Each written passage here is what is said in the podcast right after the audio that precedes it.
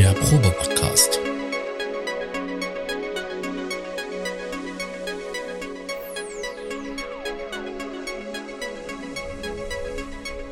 Ein Podcast beim gemütlichen Talk im Proberaum.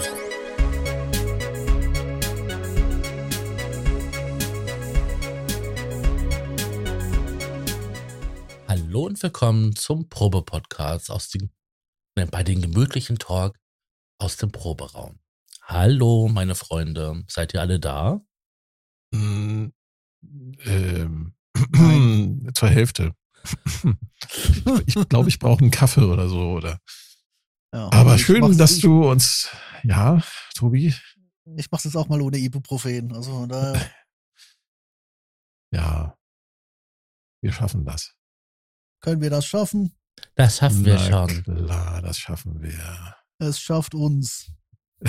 Ich habe vergessen, von wem das war, aber es ist et- etwas aus einer politischen Rede im ah, ich Nachbarland. kann dir sagen, von Ja. wem das ist. Von der großartigen, großartigsten Kanzlerin, Stern außen. Äh, ja, früher hatten wir eine Kanzlerin außen, jetzt haben wir eine äh, Außenministerin.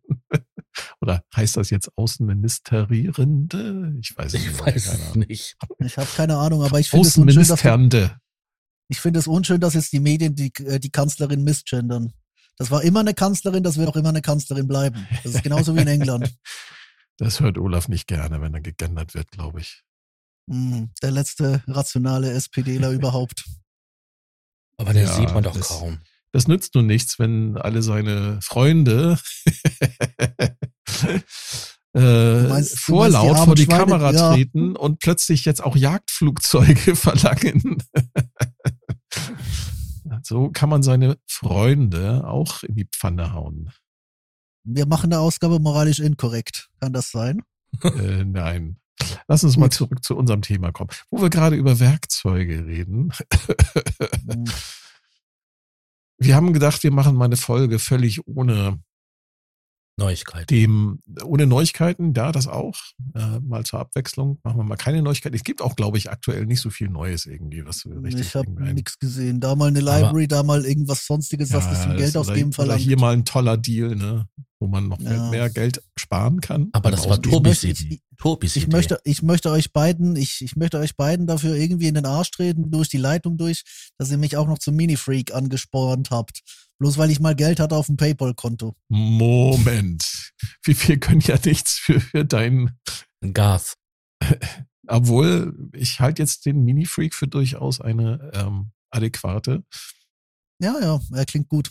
Investition in deine zukünftige Karriere als Musiker. Ja, ja, ja, sag das ruhig. Ähm, ich habe neulich in den, den System Profiler irgendwie mal rumgeschaut und dann ist irgendwie so ein Wert aufgeploppt, wie oft ich den Wave State aufgemacht habe, seit ich ihn gekauft habe. Mhm. Und? Es war, es war halt so eine einstellige Zahl. Autsch. Das tut irgendwie weh, weil der Lounge Lizard ist inzwischen fünfstellig. Den habe ich zwar auch schon ein paar Jährchen, aber ja. Ja, womit wir halt, eigentlich was- auch schon beim Thema Ja. sind, ne? Was sind so Mhm. die Klassiker in euren, ich sag mal, in euren Home-Studios, die ihr so gerne und auch häufig einsetzt? Also ich kann das bei mir Ja, hau nicht alle raus aufs Mal. Wir machen jetzt äh, schön der Reihe nach jeweils einer. Okay? Okay, wie, womit wollen wir anfangen? Wollen wir das nach Rubriken aufteilen, dass wir sagen, okay, was, was habt ihr? Mm, Nee, ich würde sagen, wir machen so ein bisschen kreuz und quer. Also ich bin so ein Okay. bisschen nach, nach, nach äh, bisschen chronologisch gegangen. Sage ich Okay. mal. So, aber nicht, nicht komplett.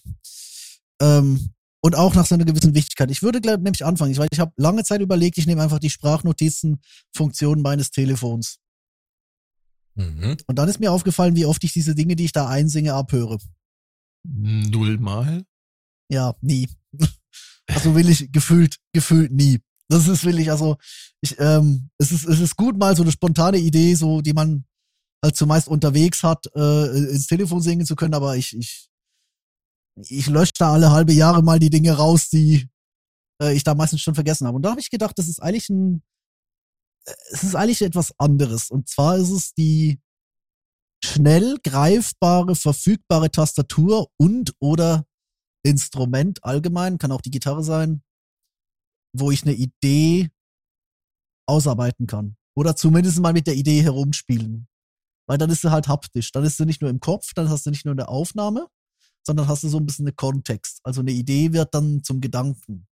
Ähm, das kann an mir liegen, weil ich halt ein extrem haptischer Mensch bin, was das angeht, aber ähm, ich, ich, glaube auch, äh, das ist generell mal was anderes, wenn man an einer, einer, Idee etwas rumarbeiten kann.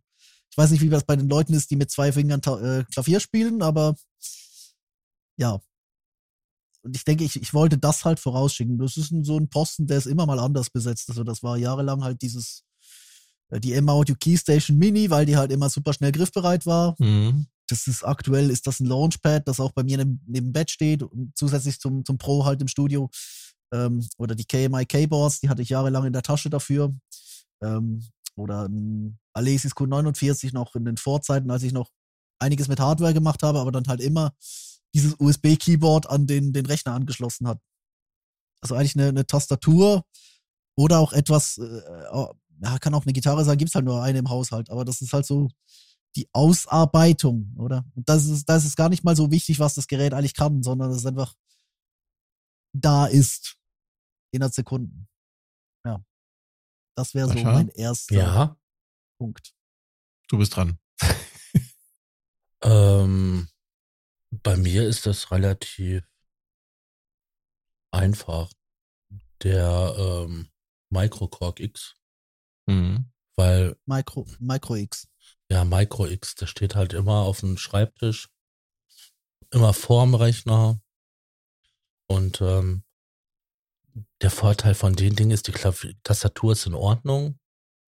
Ähm, zwei Oktaven, na gut, könnte mehr sein, aber damit kannst du schon mal ein paar Sachen greifen, ähm, was Akkorde angeht. Und du hast halt eine gute, ja, Sound Engine da drin. Ja. Das sind so Brot- und Butter-Sounds. Also von angefangen, die Klaviers klingen gut. Nicht geil, aber gut. Die Orgeln gut. Die sind gut. Also, wenn man da ein bisschen rumspielen will, dann ist dann, dann der der ist halt ziemlich ausgereift, weil der halt auf zwei getrennte Parts arbeiten kann. Ein Sequenzer drin, also alles, was du halt in der Workstation halt brauchst, weil es ist ja das kleinere Modell, ein bisschen abgespeckter von der großen Workstation und ähm, ja, ist bei mir halt auch so das Haupteingabetool, ähm, wenn ich auch am Rechner was mache, ja. Man muss dazu sagen, dass die Tastatur ist relativ klein am Micro X. Ich Nö, die ist Full Size. Nein, das ist eine Full Size. Nein, sie ist keine Full Size mit 88 Tasten. Ach, das? Nein. Ja. Das sind nur zwei die Tasten, die, die Tasten selber, ja, ihr habt ihr recht, das ist ja, Full ja, Size, aber sie ist, glaube ich, nur zwei Oktaven. Ich habe ja gesagt alt. gehabt, zwei Oktaven. Ähm, Hat er gesagt, ich, ja. Habe ich, hab ich überhört, da war ich, glaube ich, nicht ganz bei mir. Ich sagte ja, ich bin nur halb da. Entschuldigt, das habe ich überhört. So gut. Genau, also nur zwei Oktaven, genau. Ja, ja das wäre also quasi das Hauptpferd und dann das Nebenpferd ist nee, halt. das kommt, das kommt nachher. Ach so, was ich sagen wollte ist, die Tastatur ist aber sehr gut dafür, dass sie nur so kurz ist. Mhm. Wie lange hast du das Ding eigentlich schon, Sascha? Äh, kurz, du, kurz nach Release. Ah, also ich habe damals ähm, halt ähm, einen Sampler verkauft, also diese Sample Unit von Yamaha, diese SU 700 mhm. und habe mir ähm, dann halt den gekauft. Ich, der war ja auch gar nicht mal so teuer. 600 oder ja, was das war? Ja, irgendwie so rum, ja. Wann kam der raus? 2,4, 2,5? Ähm, ja, kommt hin, 2,4. Ja, hat bald 20-Jähriges, würde ich sagen. Mhm. Also es ist fast, also da machst du echt meinem Vater Konkurrenz. Der hat das ja das Kurzweil PC 88 über jede Jazzbühne und jeden Gig, den, den er als Berufsmusiker hatte, geschleppt, bis das Ding auseinanderfiel. Der Bernie hatte mich da auch mal drauf angesprochen und äh, der nutzt das selber sehr gerne. Wegen, den, wegen der Soundauswahl und ähm, wegen der Haptik. Und ähm, dann kurze Zeit danach hat er mich gefragt, ob ich wüsste, wie man das Display repariert. Bei ihm ist die Hintergrundbeleuchtung äh, mittlerweile ganz schwach. Also bei mir ist die noch richtig hell. Ich glaube auch, dass es so ein Konzept ist, dass es äh, so ein also äh, man entwickelt sich ja so ein bisschen hin. Akai hat jetzt mit den MPK Minis so einen gewissen Schritt, aber halt auf einem viel, viel, viel, viel niedrigeren Level, oder? Mhm. Also da ist halt nicht ein ganzen Triton plus Karma Zusatzsounds drin, glaube ich, äh, sondern da ist halt einfach so eine Poops-Engine drin. Aber halt eine gute Workstation oder sagen wir so, ein guter Workstation-Soundvorrat auf ganz, ganz kompaktem Raum. Ja, und das Geile ist ja, die liefern ja sofort den äh, Transportkoffer mit. Das Ding sieht da aus wie, ähm, als ob du so, so eine Waffe gekauft hättest. Gab es in zwei schicken Versionen in schwarz oder in weiß? Mhm. Und das ganze Prinzip gab es ja auch nochmal dann mehr auf ähm, ähm, äh, R&B-Sounds ausgelegte. Ähm, Stimmt, war das die blaue Edition? nee, das weiß ich, kann ich dir nicht sagen, nein. Auf jeden Fall gab es das dann nochmal in einem anderen Formfaktor mit der gleichen Engine drin, ein paar anderen Sounds, dann mehr halt auf, ähm, ja, Soul und Jazz und äh, R&B ausgelegt. Mhm. Die Version, die ich habe, die ist halt mehr so auf deutsches Kraftwerk-Sound. Hm. Du bist ein Model und du siehst gut aus. Richtig. Ah, herrlich. Äh, Damit sind wir auch schon beim Thema Kraftwerk. Bei mir ist es total, äh, ich habe, also wir reden ja über Workhorses, oder? Ja, Also über die, die, die Pferdchen, die man so im Stall hat, aber und halt über die Jahre halt auch schon benutzt hat. Ich habe tatsächlich mir kurz nach Release den Arturia Keystep geholt. Mm. Also be- beziehungsweise ich habe angefangen, als Arturia angefangen hat, diese Controller äh, rauszubringen, ich habe mit dem Beatstep angefangen. Also nicht mit dem Beatstep Pro, sondern Arturia hatte da mit dem Beatstep angefangen, ohne Pro. Mhm. Das war relativ simpel. Dann ja. kam irgendwann, hatten sie den Beatstep Pro, das habe ich mir dann auch geholt, habe dafür den Beatstep dann verkauft. Äh, und dann kamen sie mit dem Keystep raus und da dachte ich so, yes, yes, yes, yes. Das war nämlich genau das Teil, was ich eigentlich gebraucht habe. So ein multi-universell einsetzbares MIDI-Keyboard mit vernünftigen großen MIDI-Buchsen. Ganz wichtig. Keine Ja. blöden DIN-Kabel MIDI ja, ja. irgendwas wie DIN A, DIN B die Klinkenseuche, da wo alle eine andere, eine andere Polarität haben. Richtig. Ja. Und was dann auch total geil war, die haben das Ding auch dann wirklich mit Features dann so nach und nach über Updates vollgepackt. Ne? Du hattest CV-Outs, was dann damals, als ich noch einen Modular-Synthesizer hatte, auch nochmal zusätzlich geil war.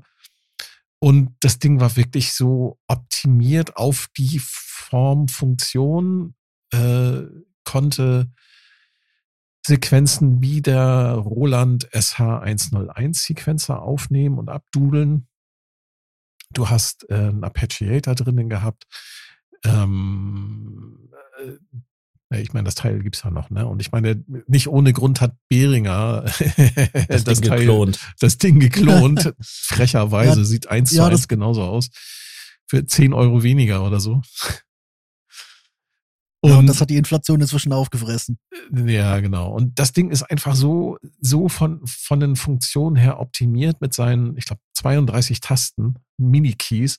Das Ding, äh, wenn du halt mal, mal schnell so ein Synthi ausprobieren wolltest oder du, die, du hast eine tolle Idee gehabt und wolltest mal hier so mal eben so zwei, drei Stunden Musik machen mit irgendwie einem Synthi und dann aufnehmen, dann ist das Ding eigentlich immer bei mir am Start gewesen. Und ich habe den, also den Keystep, tatsächlich den originalen Keystep, seitdem Arturia den auf den Markt gebracht hat. Das ist jetzt, ich weiß gar nicht, wie viele Jahre das sind jetzt. Sieben Jahre, sechs Jahre? Sechs Ich weiß oder es nicht. sieben, ja. Ja, kommt hin. Genau, ja. das- Mhm. Und ich habe dann im, in den Corona-Jahren habe ich dann tatsächlich dann den Keystep durch den Keystep 37, durch den durch die 37-Tasten-Variante ersetzt, der Mhm. halt nochmal ein paar mehr Features mitbringt. Ja, aber für die du halt dann auch die Oberfläche brauchst. Oder? Also ich glaube, Naja, du hast halt, du hast halt Kleine. eine, du hast eine Oktave mehr. eine Ne? halbe. Äh, Naja, okay, eine halbe Oktave mehr. Und du hast aber noch zusätzliche Features wie Chord, äh, Chord-Funktion und Ja, sie haben den Sequencer Polyphon gemacht. oh. Das war vorher nämlich nicht. Ähm, ansonsten haben sie ihn quasi beibehalten, haben halt diese Chord-Funktion noch mit reingebaut, die so äh, interessant gestaltet ist, dass du den hat halt auch jetzt, dass ich den dann halt auch jetzt als Ideenlieferant auch nochmal benutze. Ne? Mhm. Die könnten sicherlich, glaube ich, noch mehr damit machen, aber muss man mal gucken, was dann so die nächsten Updates halt so bringen. Und Der ist dadurch so habe ich Swe- das quasi ist auch jetzt so ein Sweet Spot zwischen, zwischen äh, kreativ und, und äh, funktional. Ja, ja, ja, Genau. ganz genau. Und, und auch musikalisch wirklich gut einsetzbar. Ne? Und das Ding ist halt nach wie vor Keystep 37. Das ist mein, ist mein, mein, mein Arbeitspferd. Das ist das, was ich eigentlich jedes Mal benutze. Und überall Hm. ja, einsetzbar ist. Nee, kann ich verstehen. Ich fand da von So. vornherein auch diese, ähm, diese Konnektivität bei den Dingen einfach klasse. Und Arturia hat wirklich auch viel für die Pflege getan. Ne? Also die Mhm. haben wirklich am laufenden Band da auch, äh, und machen sie auch immer noch, äh, liefern sie halt Treiber-Updates. Ne? Also da sind sie, es gibt viele Leute, die beschweren sich über Arturia, aber ich kann, was das angeht, zumindest für, für diesen Controller, kann ich nicht meckern. Ne? Also da kommt halt immer wieder mal was. Ne? Ob das nun Bugfixes sind oder vielleicht auch mal so kleinere neue Features. Ich finde es, ähm, finde ich, ist, für mich ist das genau perfekt. Passt, passt gut zu mir und meinem, meiner Arbeitsweise. So, apropos gut zu mir und meiner Arbeitsweise. Ich werfe mal das nächste Gerät in den Raum. Dieses Mal ist auch recht konkret. Ich, ähm, ja, ein langjähriger Wegbereiter, auch will ich 20 Jahre schon. Yamaha Motiv, erste Generation oder noch konkreter, Yamaha S90. Mhm. Oh, der ist geil. Und den habe ich übrigens nie besessen. Das ist, Das war immer, das war immer ein Gerät, das halt so zur Verfügung stand in diversen, äh, auf Projektbasis in, in Proberäumen, wo ich mich halt rumtrieb damals. Übrigens bis heute. Ähm, der ist inzwischen willig abgerockt, hat diverse Busreisen mit äh, löchrigen Toiletten und so äh, überstanden, wurde einmal komplett eingenässt, ähm, spielt aber immer noch jeden Tag wie eine Eins. ist eine absolute Katastrophe. Ich glaube, ich bin der Einzige, der dieses abgerockte Ding jeden Frühling für ein gewisses Projekt, so denn es stattfindet, war natürlich bei Corona jetzt ein bisschen anders, rausgeholt hat. Ähm, ja, aber das ist einfach ein tolles Teil. Das ist ja super. Ich habe den damals, als er rauskam, im Laden angespielt, äh, sehr oft und wollte den auch immer haben, weil der hat tolle Tastatur, tolle Sounds und ist wirklich, äh, das ist auch wieder so ein Instrument, was wirklich so für Musiker gemacht ist, ne? Mhm. Weil Ja. es ist, ist einfach da und funktioniert. Ich habe mich damals in das Klavier davon verliebt.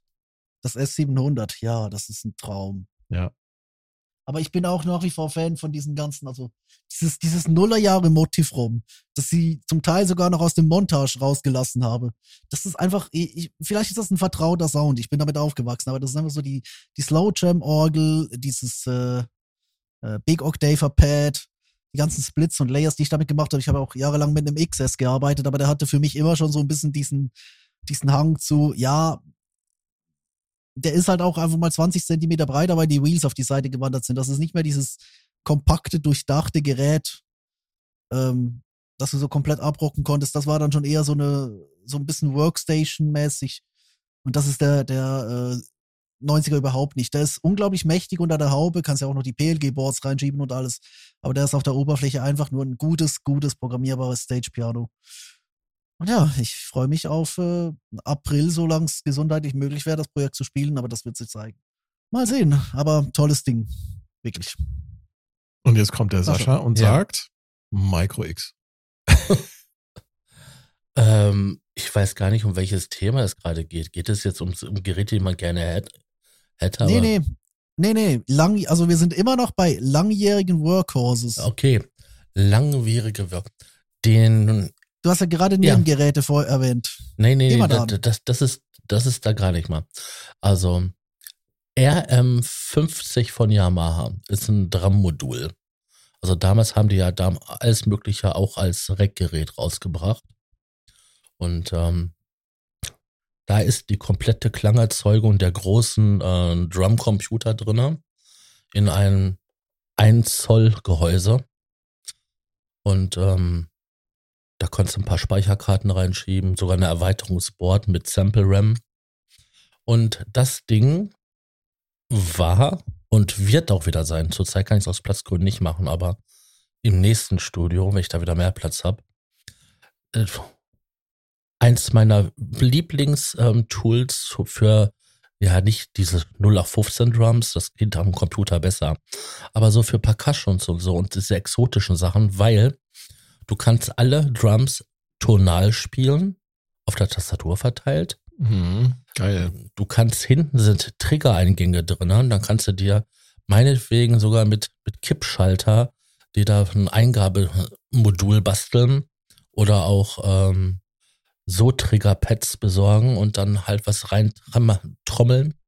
Das Ding ist so universal einsetzbar, das ist unglaublich. Und ich habe das Ding damals für 50 D-Mark gekriegt. Boah, geil. Und wenn man überlegt, dass, dass da die, die richtig vollwertige ähm, Synthese drinne ist vom entweder SY55 oder 85, was die Drums angeht, das ist unglaublich. Also SY85 wäre natürlich der Knaller, ne? Weil das war schon damals, als der rauskam, war das ein. Also die Speichermodule sind kompatibel. sind, ne? Also Ja, ist, dann, dann wird das sicherlich das Soundset sein dann. Ähm, Also unglaublich.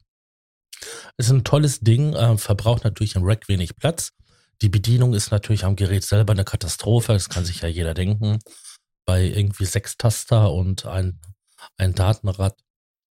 Aber ähm, da gibt es genug Editoren im Internet für diese Geräte, dass man sie dann da dort bestücken kann mit seinen Mhm. Einstellungen. Aber geil. Vor Dingen, da sind so viele exotische Drums drauf. Also. Wo du schon über Drums redest, also ich habe, was Klangerzeuger angeht, ich habe zwar so meine Lieblinge über den Laufe der Jahre gehabt. Ich kann gleich nochmal erzählen, wie ich da so den Workflow gestaltet habe oder wie ich das aktuell gestaltet habe. Das ist ähm, auch, ich glaube, ein bisschen ungewöhnlich, nicht so wie andere das machen. Ähm, aber mir wechseln halt die Synthesizer doch gelegentlich mal, auch die, die Workhorses. Ich habe aber ein, einen Synthesizer, den ich schon seit Jahren einsetze. Und zwar auch nachdem er quasi auf den Markt gekommen ist. Und das ist ein Drum Synthesizer Plugin. Und zwar von den Schweden äh, von Sonic Charge, so heißt die Firma. Mhm.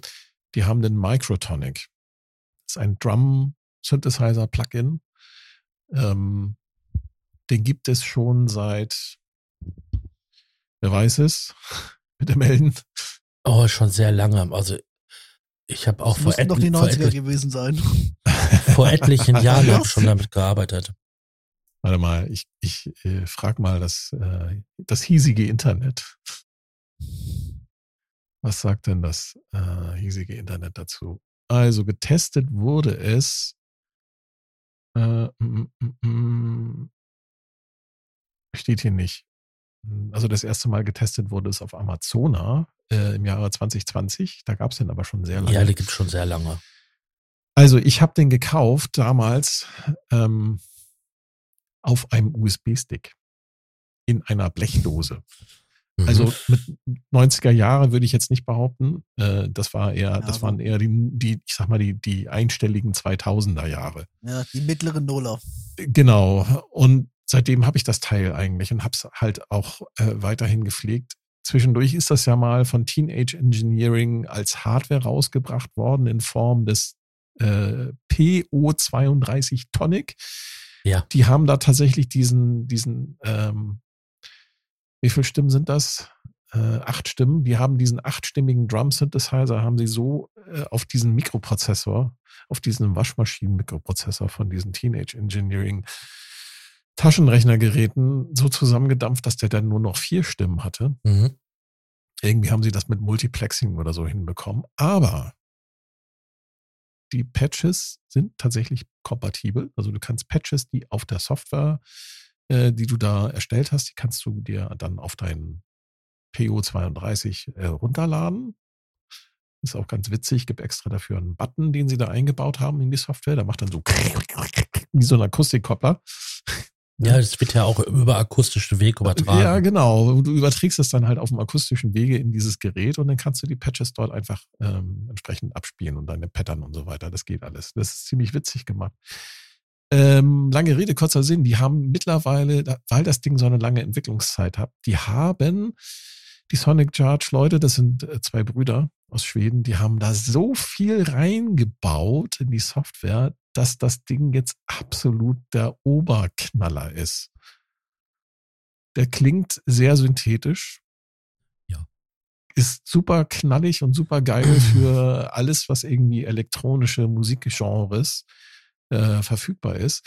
Ähm, es gibt ein sogenanntes Paternarium im Internet. Ähm, Ja, das ist auch optisch voll schön.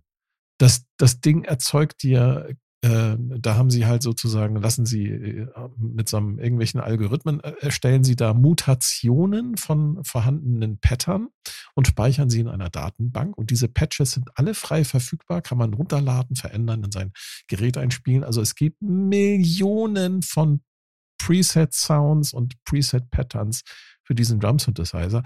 Und ganz neu, sie haben diese ganzen Preset-Pattern, die ihr Patternarium über die letzten, ich sag mal, über die letzten fünf Jahre erzeugt hat, haben sie in eine Datenbank gestopft, haben dann eine kleine Oberfläche in, den, in das Plugin mit eingebaut und haben da noch mehr Plugin-Funktionen, diesen Drum Synthesizer äh, reingebaut. Du kannst jetzt zum Beispiel Euclidean Beatmaking, äh, kannst da nach Algorithmen dir da deine, deine Drum-Pattern erstellen lassen und diese, diese Sounds, die sie jetzt in die Datenbank gestopft haben, du kannst die Datenbank über eine grafische Oberfläche einfach durchfahren und Mhm. kannst so ganz schnell Sounds und auch Preset-Pattern verändern aus dieser Datenbank heraus. Und also ich kann es schwer erklären. Am besten, man geht mal auf die Website von Sonic Charge und guckt es sich einfach an. Dieser,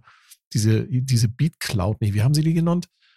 Tonic Cloud? Ich weiß es nicht. Irgendwas mit Cloud. Äh, das ist der absolute Oberknaller. Sie haben sogar äh, 909 und 808 Sounds Ja. über eine KI-Routine äh, in ihr Ding da irgendwie reingebastelt. Also das, mit dem Ding werde ich glaube ich noch begraben.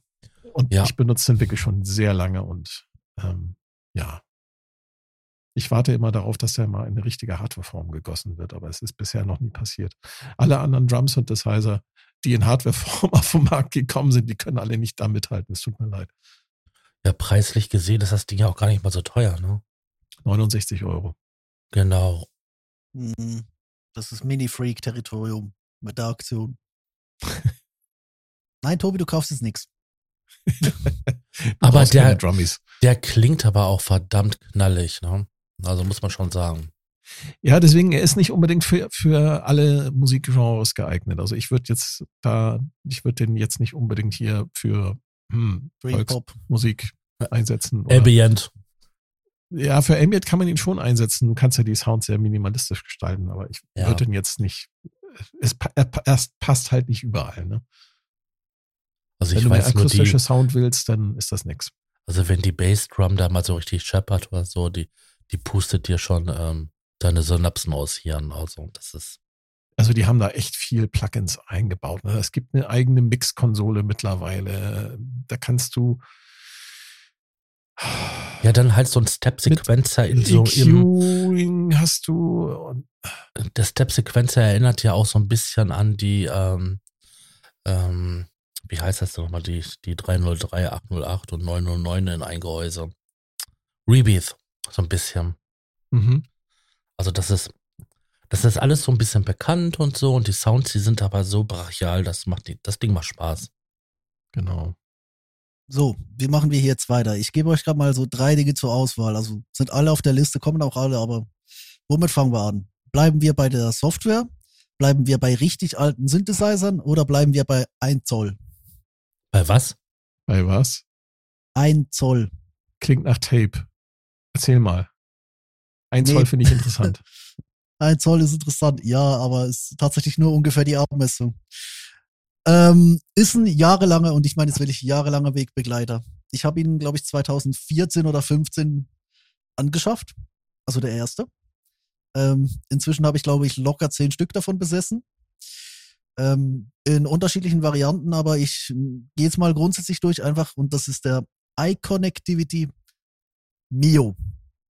Das ist ein kleines MIDI-to-USB-Interface, Class Compilant, Plug and Play.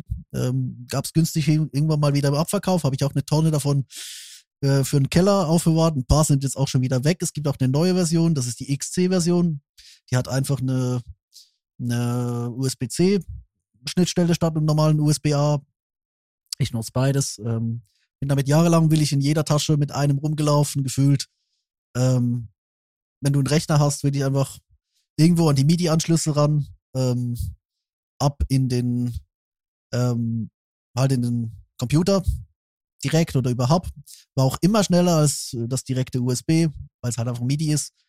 Ähm, kleines, unglaublich feines Teil. Ähm, Eye Connectivity.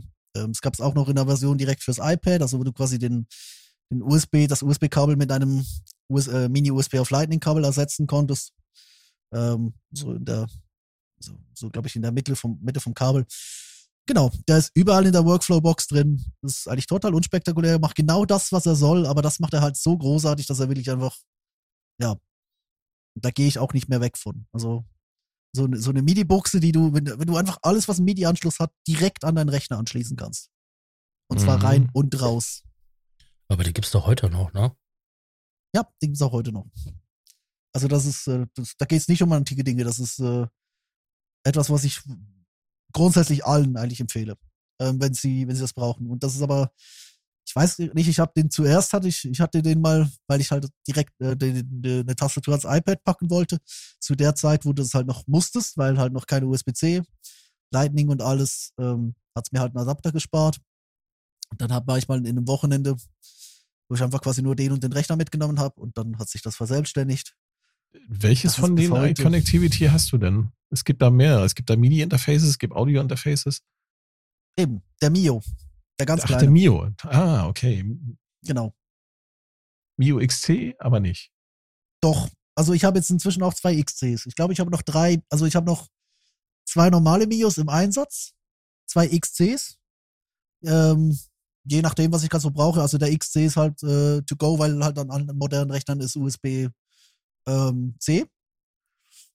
Ähm, an den Hubs noch nicht, deswegen sind auch noch so ein paar klassische Mios im Einsatz. Mhm. Ähm, die sind auch immer direkt griffbereit. So in der, ich habe so eine Kiste, so eine äh, Raco-Box, so eine genormte Euro-Box, glaube ich, also halt die Version von, von UTC. Ähm, da in der Workflow-Box sind immer ein paar drin.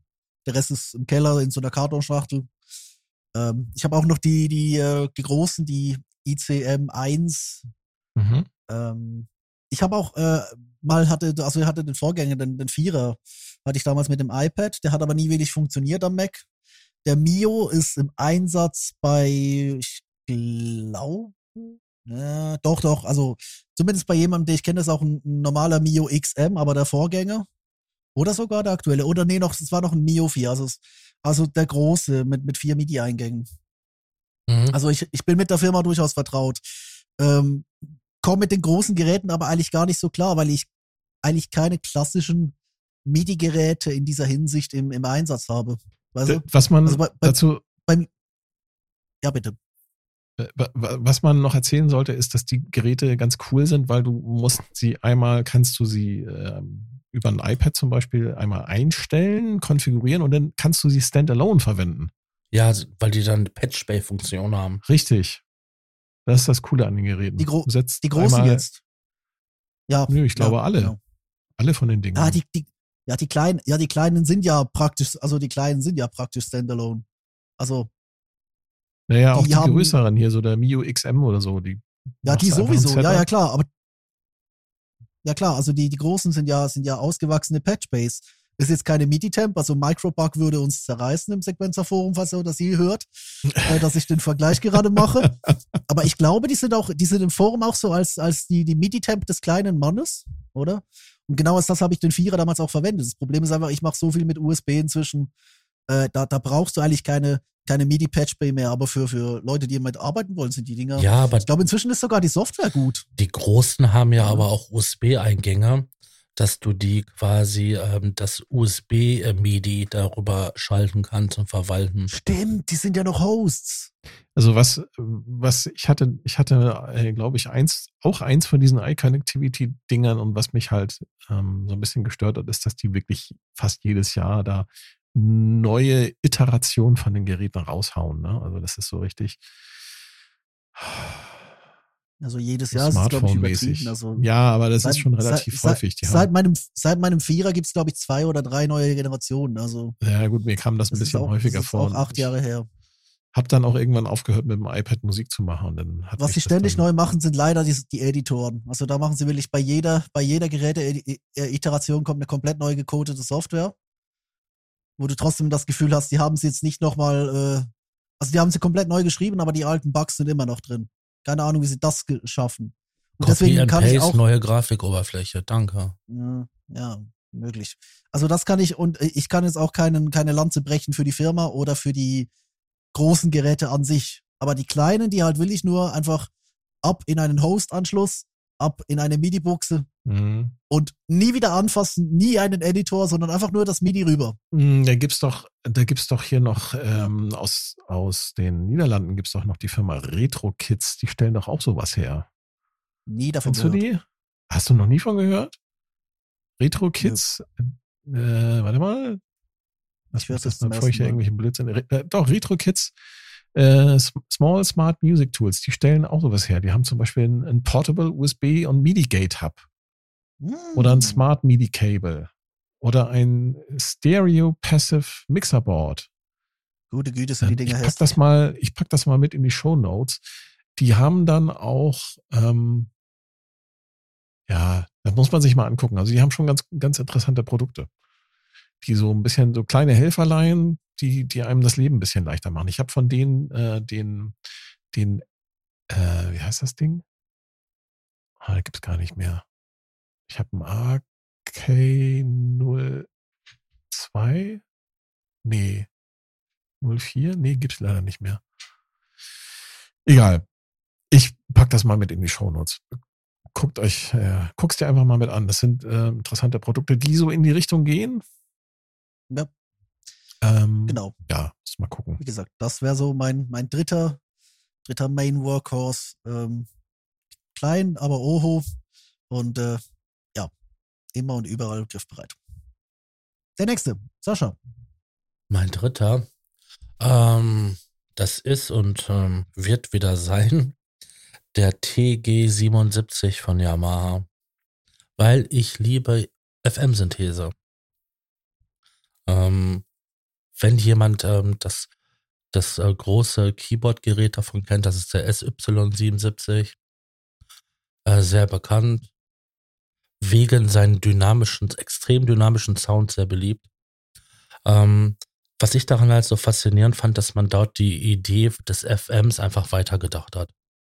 Dass man auch ähm, aus den Sample-basierenden Teil der Synthese äh, Teile nehmen kann und die halt zum Steuern der FM-Synthese verwenden kann, also als Modulator. Das war schon abgefuckt und äh, hat auch viele interessante Sounds gemacht. Ja, ich kam, ich kam halt nie in den Genuss, mir halt die äh, Tastaturversion zu leisten. Irgendwann mal so Ende der 2000er habe ich dann von einem Typen für 180 Mark, glaube ich, waren das, den gekauft. Und das war dann zufälligerweise der gleiche Typ, der halt so Werbejingles gemacht hat, unter anderem aus Musterhausküchen, Fachgeschäft. ja? Und da waren sogar noch ein paar Presets von diesen Typen da drauf. Also das war witzig. Ja, auf jeden Fall. Das war auch einer gewesen, den man bei mir ganz viel gehört hat, wenn es so um schräge FF, FM-Bässe und ähm, Sounds ging. Natürlich ist auch diese ähm, Synthese halt ähm, reizvoll mit ihren, ähm, mit ihren Samples, die da drin ist, diese Advanced Wave, ähm, keine Ahnung, wie das bei Mhm. denen heißt. AWM heißt das. Ja. Advanced Wave, äh, äh, ja. Memory. Und ähm, die ist auch ganz reizvoll, vor allen Dingen, weil dieses, dieses Prinzip, was die haben, man kann einen Sound kreieren aus zwei von den FM-Sounds und zwei von den ähm, AWM-Sounds. Das fing ja schon beim SY22 an, glaube ich, dieses Prinzip. Ging ja dann halt immer, immer so weiter. Und ähm, dadurch hast du natürlich die Möglichkeit, dass der Sound halt sich sehr dynamisch entwickelt, ne? weil du kannst überall einzelne Hüllenkurven machen, dass, ne, wenn du einen Anschlag machst, dass erst der eine Sound laut ist. Das ist so ein bisschen wie bei der Vektorsynthese vom SY22, Mhm. 35 oder TG33. Hat der Multimode? Der hat Multimode. Mhm. Ähm, deswegen, du hast in ganz vielen Studios stand, stand dieses Ding rum. Und das ist auch einer der wenigen Synthesizer, das muss man noch dazu sagen, wo bei ähm, Cubase von im Auslieferungszustand ähm, diese, diese Control-Datas drin sind, wo dann halt die Sounds und so weiter alles da Hast drin du ist. die, hast du die ROM-Slots? Äh, Da sind ja zwei ROM-Slots drin in dem TG77. Ja. Hast du die bestückt? Ich habe nee, nur, ich habe nur ein Bestück mit der ähm, Speichererweiterung für die, ähm, dass du noch mehr ähm, Presets abspeichern kannst. Okay. Ähm, die anderen Karten, die sind, die waren damals schon teuer und die sind heute auch noch. Programmierst du den? Machst du da eigene Sounds mit? Ja, das ist per Editor, ne? Ich meine, an, an so ein, ich weiß gar nicht, das vier Gibt es da noch. Funktion? Ja, Ja. Ja- hast du da noch funktionierenden Editor? Ja, habe ich. Mhm. Wahnsinn. Und das Tolle ist, du kriegst ja auch diese Studio-Integration für, ähm, für verschiedene DAWs, dass du den dann dort ähm, ja, fernsteuern kannst. Also ich kann mich noch erinnern, damals, als das Gerät vorgestellt wurde, 1989, ich als junger Mann mit 18 war in Hamburg, in der großen Stadt, auf einer ganz tollen Messe, die nannte sich, gibt's äh, mittlerweile nicht mehr, aber die nannte sich Du und deine Welt.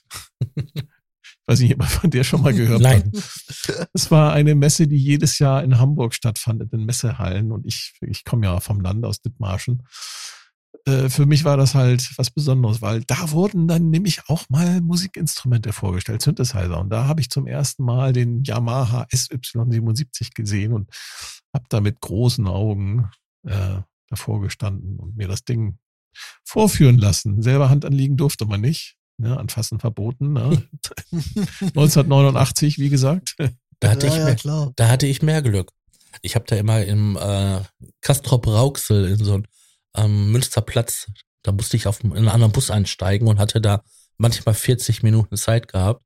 Und da genau auf der Ecke, wo mein Bus angehalten hat, äh, war auch ein Musikladen.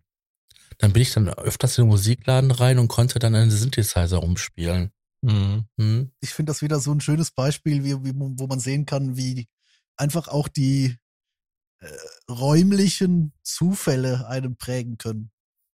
Mhm. Auf jeden Fall habe ich damals schon halt vor den ähm, SY77 gestanden und dachte nur so, wow, was, was so alles möglich ist. Und du hast zu Hause so ein Casio-Keyboard. Ja. Man kennt das doch. Setzt du den noch ein aktuell? Zurzeit nicht, wegen keinem Platz. Aber ähm, ich würde den einsetzen. Drei Höheneinheiten steht hier. Ja, drei. Hm.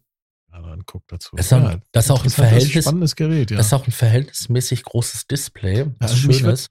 Äh, mich, mich würde mal interessieren, wie so die, die, die Klänge aus diesem Synthesizer jetzt so äh, in der Neuzeit, ob die, ob die quasi mit so einem Yamaha-Montage äh, mithalten können. Mm, Oder ob, ob Ja, äh, also die Engine kommt sicher mit, ja, das meine ich ja. Aber aber also Die- ich meine, die Presets natürlich nicht. Die sind natürlich der damaligen Zeit. genau. Ja, aber auch 90er die Jahre, Wandler. äh, Auch die, auch die, die Wandler sind ja das Problem. Du wirst mit dem, also so rough wie die Sachen in den 80ern waren, der DX7, der erste, der downsamplet ja noch. Aber auch die anderen, das, ich glaube, man, man, man sollte, also hat er auch 8 OP? Also ich glaube, die Engine ist nicht der Punkt, sondern halt was, äh, der Rest der Signalkette. Nee, der hat, der hat 6 OP.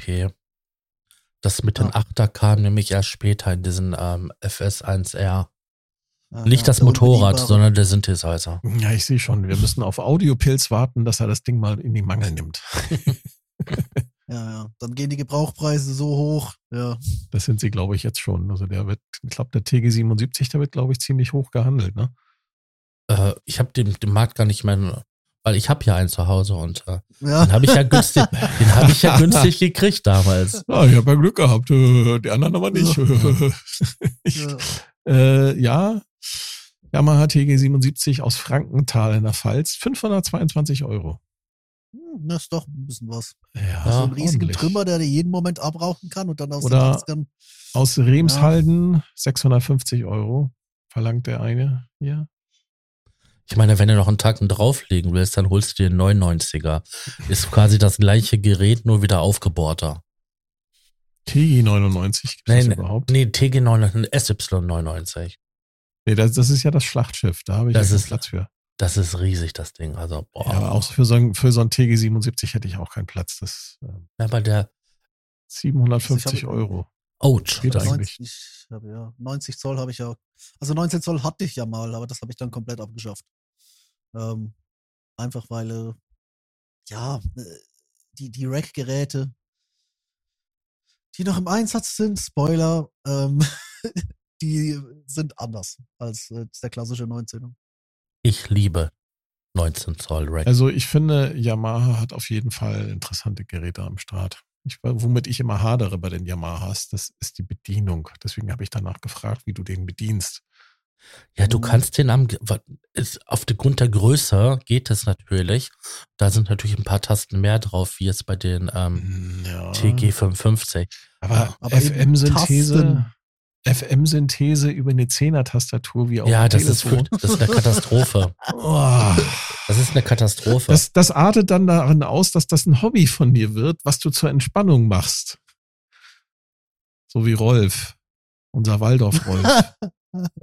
Ähm, Mit dem FS1, äh, FS1R. 1R, oder so. genau. Das hat er angegeben, dass er das zur Entspannung macht. Ich glaube ihm das sogar. Hat er nicht gesagt, dass er da einen Totenkopf draufgeklebt hat oder war das wer anders? Nee, das nee, war das war, Bernie. das war, das, das war, nee, das war äh, nicht Bernie, Bernie? das war der andere Bernd. Bernd ah, Küstenmacher. Kistenmacher. Ja. Der hat da Totenkopf draufgeklebt, damit er den eben nicht anfasst.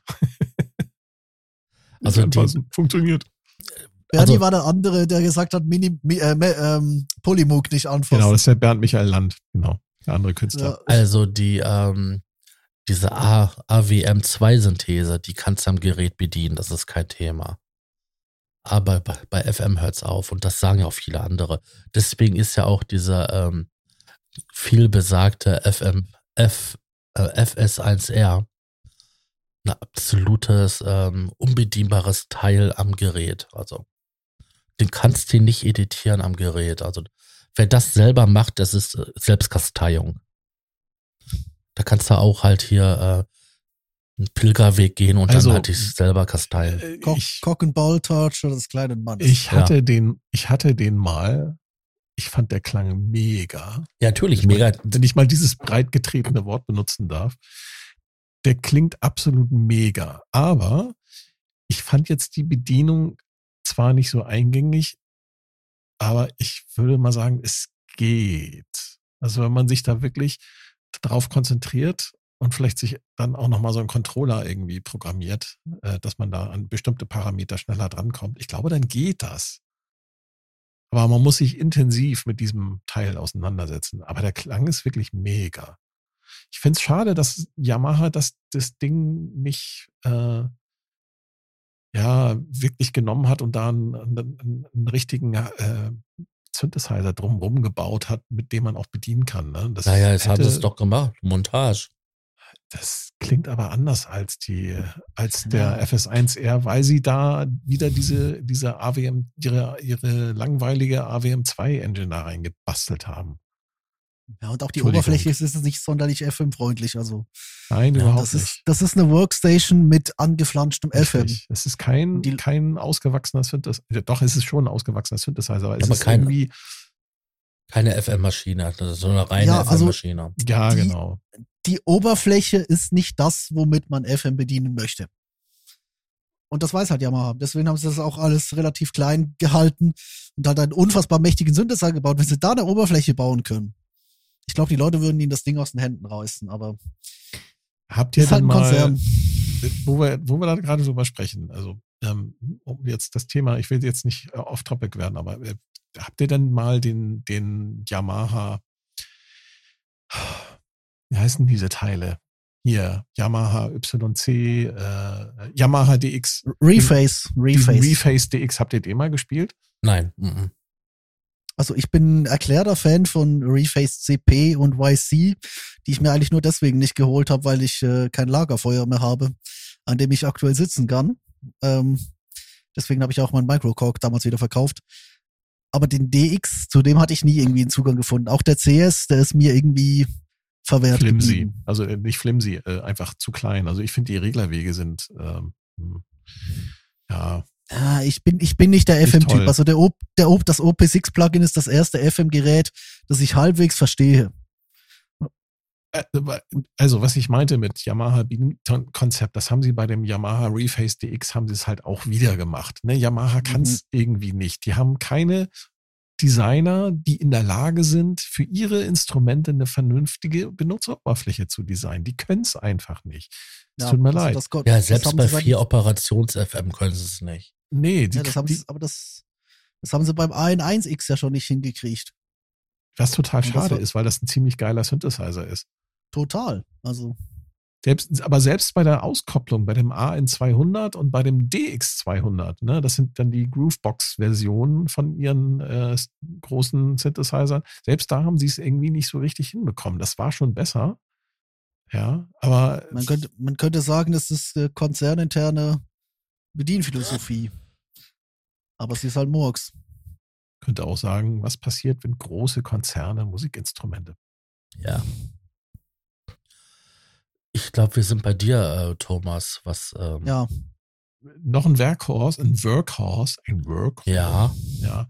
Ähm, ich habe tatsächlich, also jetzt mal abgesehen von Software, an Hardware, muss ich noch mal kurz scharf überlegen, wenn wir jetzt nicht über Kabel reden mein Worker schlechthin, dieses oder über. Computer und über Audio-Interfaces reden wir jetzt auch nicht, oder? ja kommen, kommen wir noch dazu. Also ich habe auch noch ein bisschen Genau. Software. Also was ich tatsächlich, ich, ich bin, ich, ich liebe Pedale, Gitarrenpedale.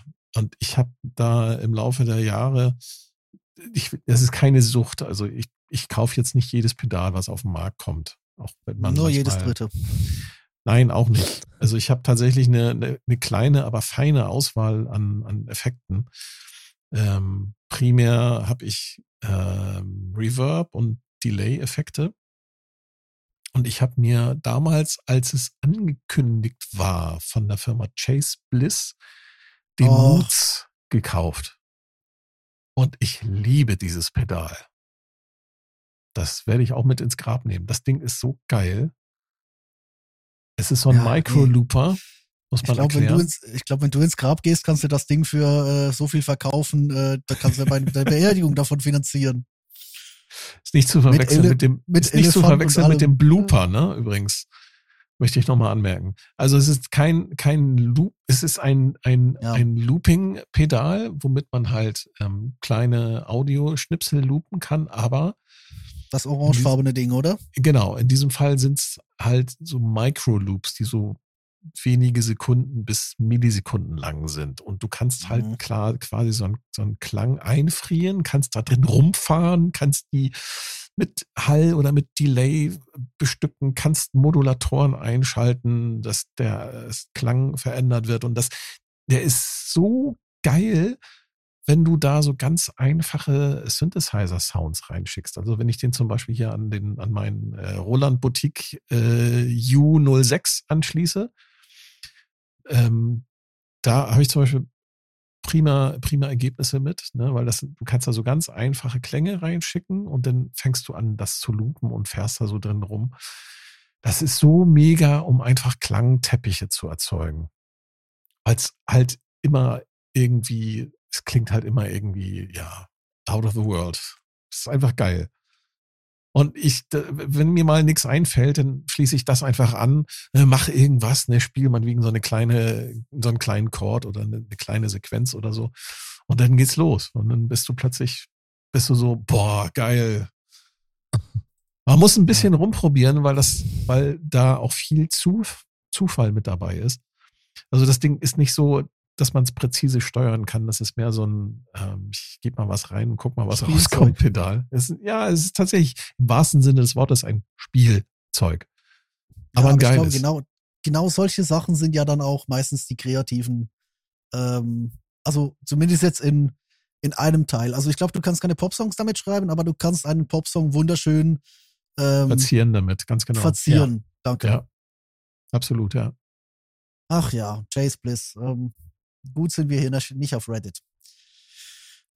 Jetzt, du hast mir meine so schön durch, also unsere Reihenfolge hat mir meine so schön wunderbare Überleitung auf alte Gurken kaputt gemacht. Ich, ist jetzt das älteste Gerät im Rennen. Aber ich werde es halt trotzdem erwähnen, weil es ist wirklich so ein, so ein Mainstaple. Und ich glaube, es ist auch das Gerät, was von allem, was hier im Studio steht, noch am längsten dabei ist.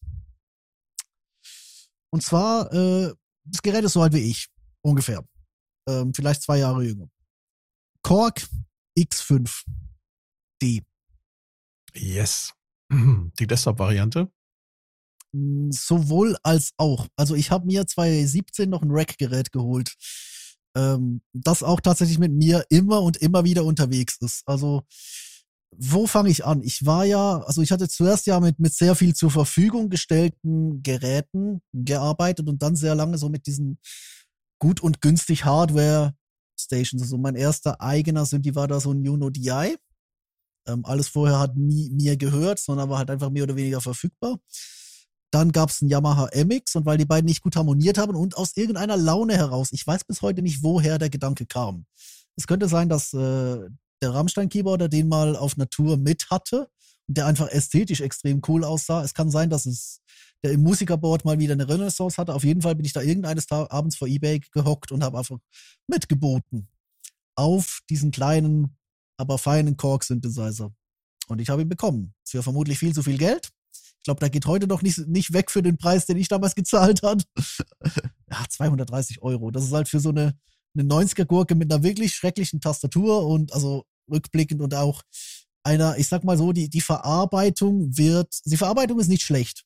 Du kannst dir damit die Zehen brechen, wenn du das Ding auf den Fuß kriegst. Aber, also nicht ausprobiert, äh, das habe ich mal mit einem DX7 geschafft, aber äh, nicht mit einem, mit dem Korg. Ähm, aber was der halt hat, ist äh, ein kleines, aber feines ROM und unglaublich kräftige Wandler. Mhm. Und wenn du halt nebenan halt, hast du halt so einen Roland Juno DI, der halt durchaus gute Wandler und einen Yamaha MX, der hat eher so, naja, da kannst du hinter dran noch so einen Booster äh, setzen, damit da überhaupt was durchkommt, weil das halt echt, also, das ist ja das, das, Mon das Motiv-Sample RAM, aber halt absolut äh, billig abgeschwächt in der Endstufe. Und dann kommt halt so der Korg und der, da fliegt dir halt schon bei, keine Ahnung, auf dem Drittel fliegt dir halt alles weg. Den musst du quasi zähmen vor der DI-Box, sonst geht er dir hoch. Und ich bin mit dem als äh, primär als Master Keyboard, aber eben auch mit seinen drei guten internen Sounds. Also es gibt noch mehr. Der kann, der kann abstrakt, der kann absurd, aber ich kann es eigentlich reduzieren auf die Analog Strings, ähm, auf den äh, das Jump Patch X Analog heißt es glaube ich und äh, die Click Organ. Mhm. Das sind so drei Sounds, die habe ich immer und immer und immer und immer wieder zum Erbrechen genutzt. Also der gibt dir auch absolut keine Kohle mehr, deswegen steht er noch hier. Kollege hat dann irgendwann mal äh, die Netzteile verstärkt, weil die wahrscheinlich will ich das Problem bei beiden Geräten sind, die sind ultra labil und eine riesen Bandwarze. Hat einfach quasi äh, so das Kabel halt ähm, verdichtet an den kritischen Stellen. Aber dennoch, also ich habe immer, immer mal wieder den Moment, wo ich sage, gut, ich nehme den jetzt als Master Keyboard gegenüber einem MIDI Keyboard oder ich nehme das Modul mit und sei es jetzt nur für diesen einen Bläser-Sound. Also ich habe den in dem schon erwähnten Projekt, wo ich den S90 habe, habe ich den immer auf dem S90 liegen für diesen einen Part, wo ich dann eben diese äh, entweder die Orgel dazu nehme, obwohl der S90 selber sehr, sehr gute Orgeln hat, oder eben auch diesen diesen OBX Jump Sound, der noch nicht mal wirklich nach Jump klingt. Das ist einfach so eine, eine Korksche Interpretation eines Synthie Bass. Das FM Piano ist auch sehr geil. ähm, übrigens, das, sind, das sind einfach, das ist ganz, ganz wenig äh, in völlig unbedienbar. Ähm, ein Riesenkrampf, den zu bedienen, aber er macht unglaublich Spaß. Und ich glaube, das ist so ein Signature-Sound-Teil von mir. Und ja, so eine kleine Liebhabergeschichte. Ich habe auch noch einen Korg N5 damals gekauft und für quasi wieder verramscht, weil der einfach riesig war. Habe mir dann auch hier das, das Hall-Frack-Modul geholt. Das gibt auch noch so eine so eine Eurobox, äh, da steht Rackbox drauf, da sind einfach diese beiden Geräte plus die Netzteile plus halt noch so ein paar Kabel drin. Ähm, das ist eigentlich so das Einzige, was ich jetzt an Hardware aktuell besitze. Ähm, jetzt abseits vom, vom Summit und glaube ich, ich habe noch irgendwo in Roland äh, Boutique Juno, glaube ich auch, ähm, rumfliegen. Ähm, so an Synthi-Hardware, aber das, ja, diese, diese Korg-Geräte aus den 90ern, das ist eine eigene Ästhetik. Ich wünsche mir den schon ewig als Plugin, aber selbst wenn. Ja, ja. also wenn sie jetzt schon den Microcork verarbeitet haben. Ich habe halt Angst, dass die einfach daran vorbeiziehen. Weil ein ganz großer Teil bei denen ist, sind ja auch Irgendwann die kommen die Rompler, ich sag's dir. Irgendwann werden sie die auch wieder. Den M1 haben sie ja schon wiederbelebt. Ja, also wie gesagt, gib mir, gib mir die N-Serie und die X-Serie mit dem Bums, den die Dinge haben. Mhm. Ja. Bis dahin, ich halte meine Hardware in Ehren. Tja. Tja. Tja. Was ist bei dir das Älteste? Außer dem TG77. Hm. Also das Älteste, was ich mir je angeschafft habe, das ist tatsächlich der RM1X von Yamaha. Das war quasi so, nachdem ich halt eine kurze Pause gemacht habe, so um die ähm, 18er Jahre herum, also ich 18, ne? Ähm, ja. So, so Keyboard hinter mir gelassen und dann so langsam so mal auf diese elektronischen, moderneren Instrumente ausgewichen. Und da habe ich mir den geholt und wirklich damals, wo das Ding auch auf den Markt gekommen ist. Weil ich kannte das Groovebox-Prinzip so ein bisschen von ähm, Roland. Und da dachte ich mir so bei Yamaha, okay, das ist nett. Ich habe das Ding auch umgetestet gekauft. Das war auch wirklich nicht gerade billig gewesen. Ähm, jenseits der 1600 Euro. Mhm. mhm. Das war verdammt viel Geld damals und mhm. ähm, schließ den noch zu Hause im Wohnzimmer an der Dolby Surround Anlage von meinem Vater an. Geil. Oh, und und Dolby Surround Anlage. und ich halte das Ding so ein und dann läuft quasi das erste Preset von dem, was die mitgeliefert haben. Und das ist so ähm, Psytrance Gedudel. Und ich denk nur so, wie so die Sounds so durch den Raum fliegen, ne? Ich so, was ist das denn? Krass, geil. Ne? Von, das flog so von links nach rechts und das blubberte so vor sich hin. Ähm, ja. Und dann habe ich da ein bisschen mit rumgespielt. Ja, und dann habe ich dann halt immer mehr, immer mehr, immer mehr damit rumgespielt. So, dass es halt ähm, ja irgendwann mal auch mal ein Live-Set gab und so. Ja. Ich habe mir natürlich dann halt noch ein paar andere Sachen dazu geholt, das, ne? aber ähm, das war so quasi die initialisierende Zündung, dass ich dann halt mich wieder intensiv mit Musik beschäftigt habe. Ähm, die Sounds sind und waren nicht wirklich gut, weil wieder typisch Yamaha AWM2-Synthese, ähm, aber halt ziemlich beschissene Wandler, die sehr dumpf sind. Ähm, diese Sounds, die da drin sind, die hat man so oft gehört, dass es heute keine Freude mehr ist. Du kannst natürlich kreativ damit noch was machen. Aber das, was das Ding heute für mich noch so interessant macht, das ist nicht die Klangerzeugung. Hahaha, nein. Es ist der Workflow. Es ist der Workflow und es ist, wie das Ding halt ähm, so die Konnektivität. Bei der Vision hast du natürlich nur ein MIDI-Trio aus. Bei den Nachfolger, diesen ähm, RS7000, gab es ein MIDI-In und zwei MIDI-Out. Du mhm. kannst das Ding super verwenden, um andere Hardware zu steuern. Und wenn du dann noch eine halbwegs intelligente MIDI-Patch-Bay hast, ähm, kannst du natürlich dann ähm, mehrere Geräte ansteuern und ja, den Sound passend zu, zu deinem Track dazu suchen. Ne? Also ich habe danach halt von Optcore, das ist auch eins, ein sehr altes Gerät, was ich habe, dieses äh, Studio 128, 128X, so heißt das, ähm, MIDI-Interface und eine MIDI-Patch bei ihnen ein. Und da hatte ich das dann gehabt, dass dann halt ein MIDI-Eingang war, der dann geroutet wurde auf alle MIDI-Ausgänge.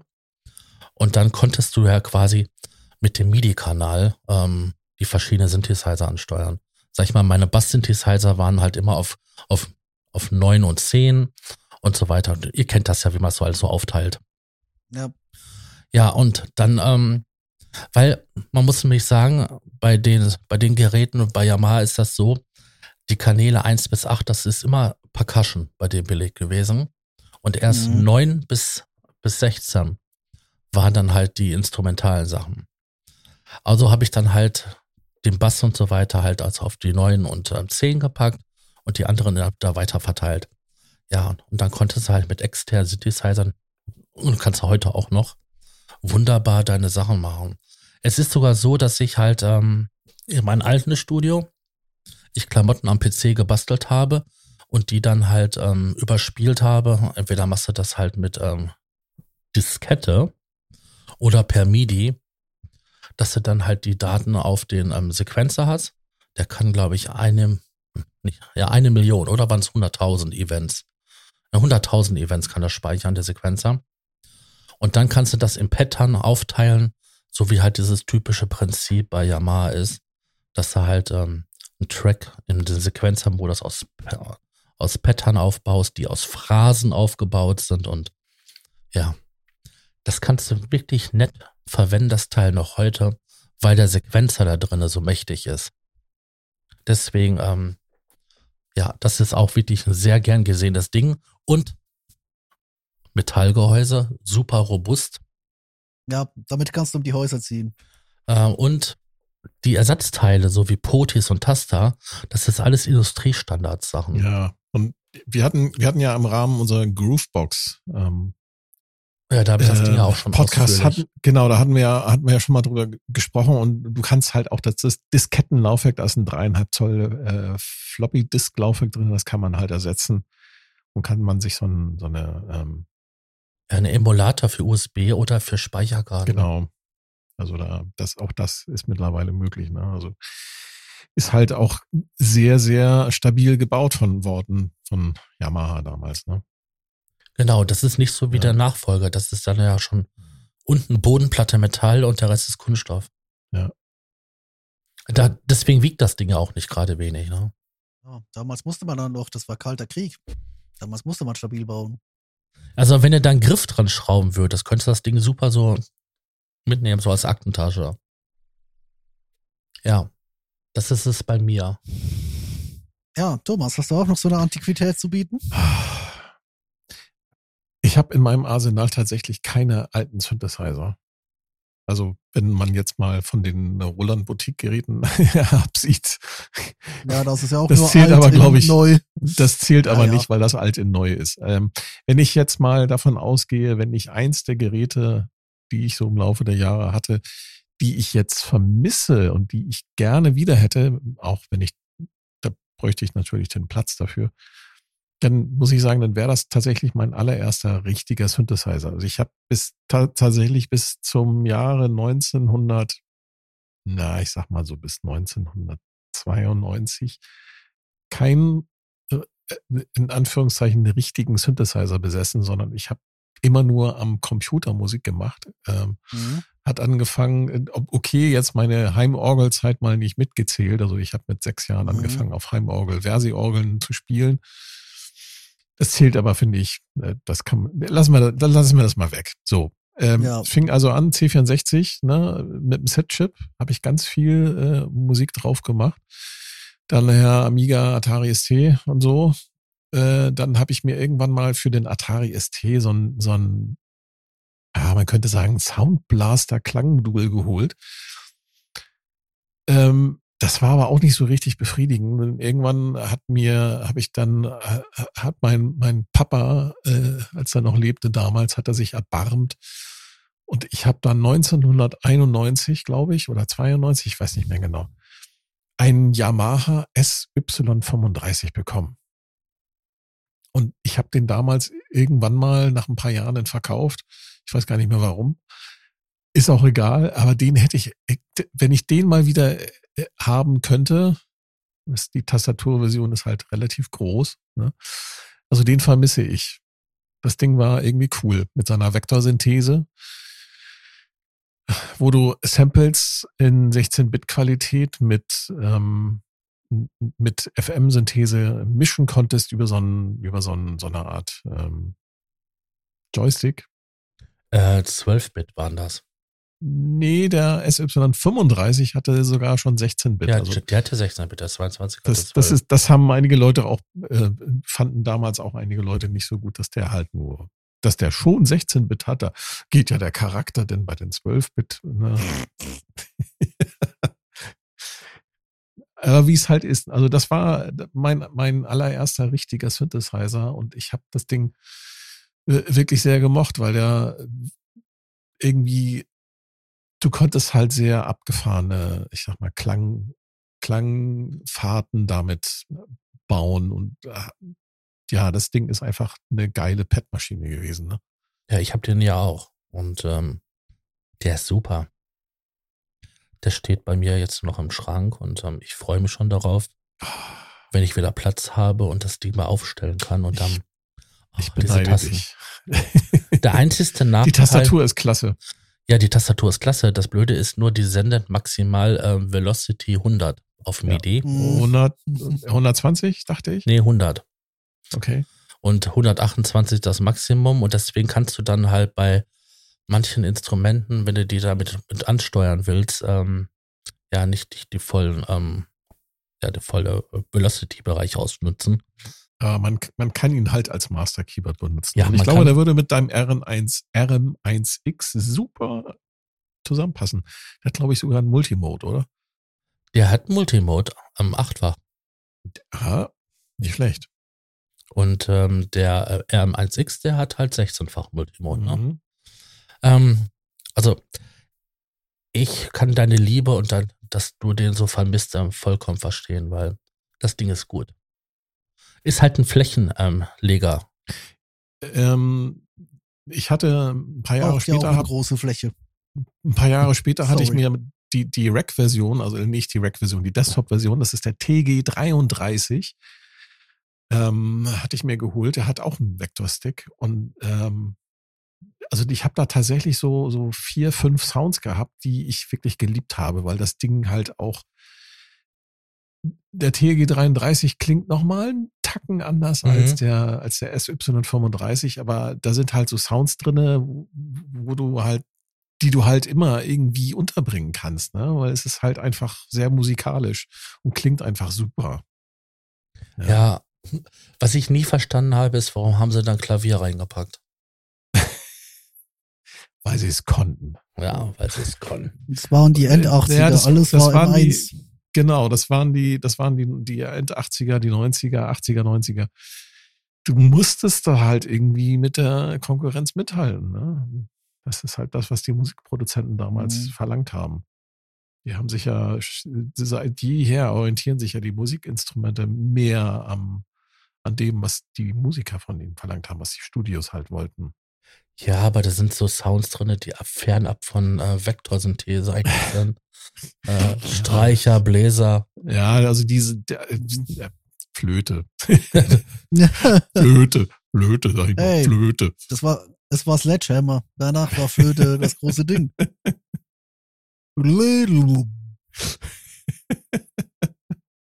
Flöte.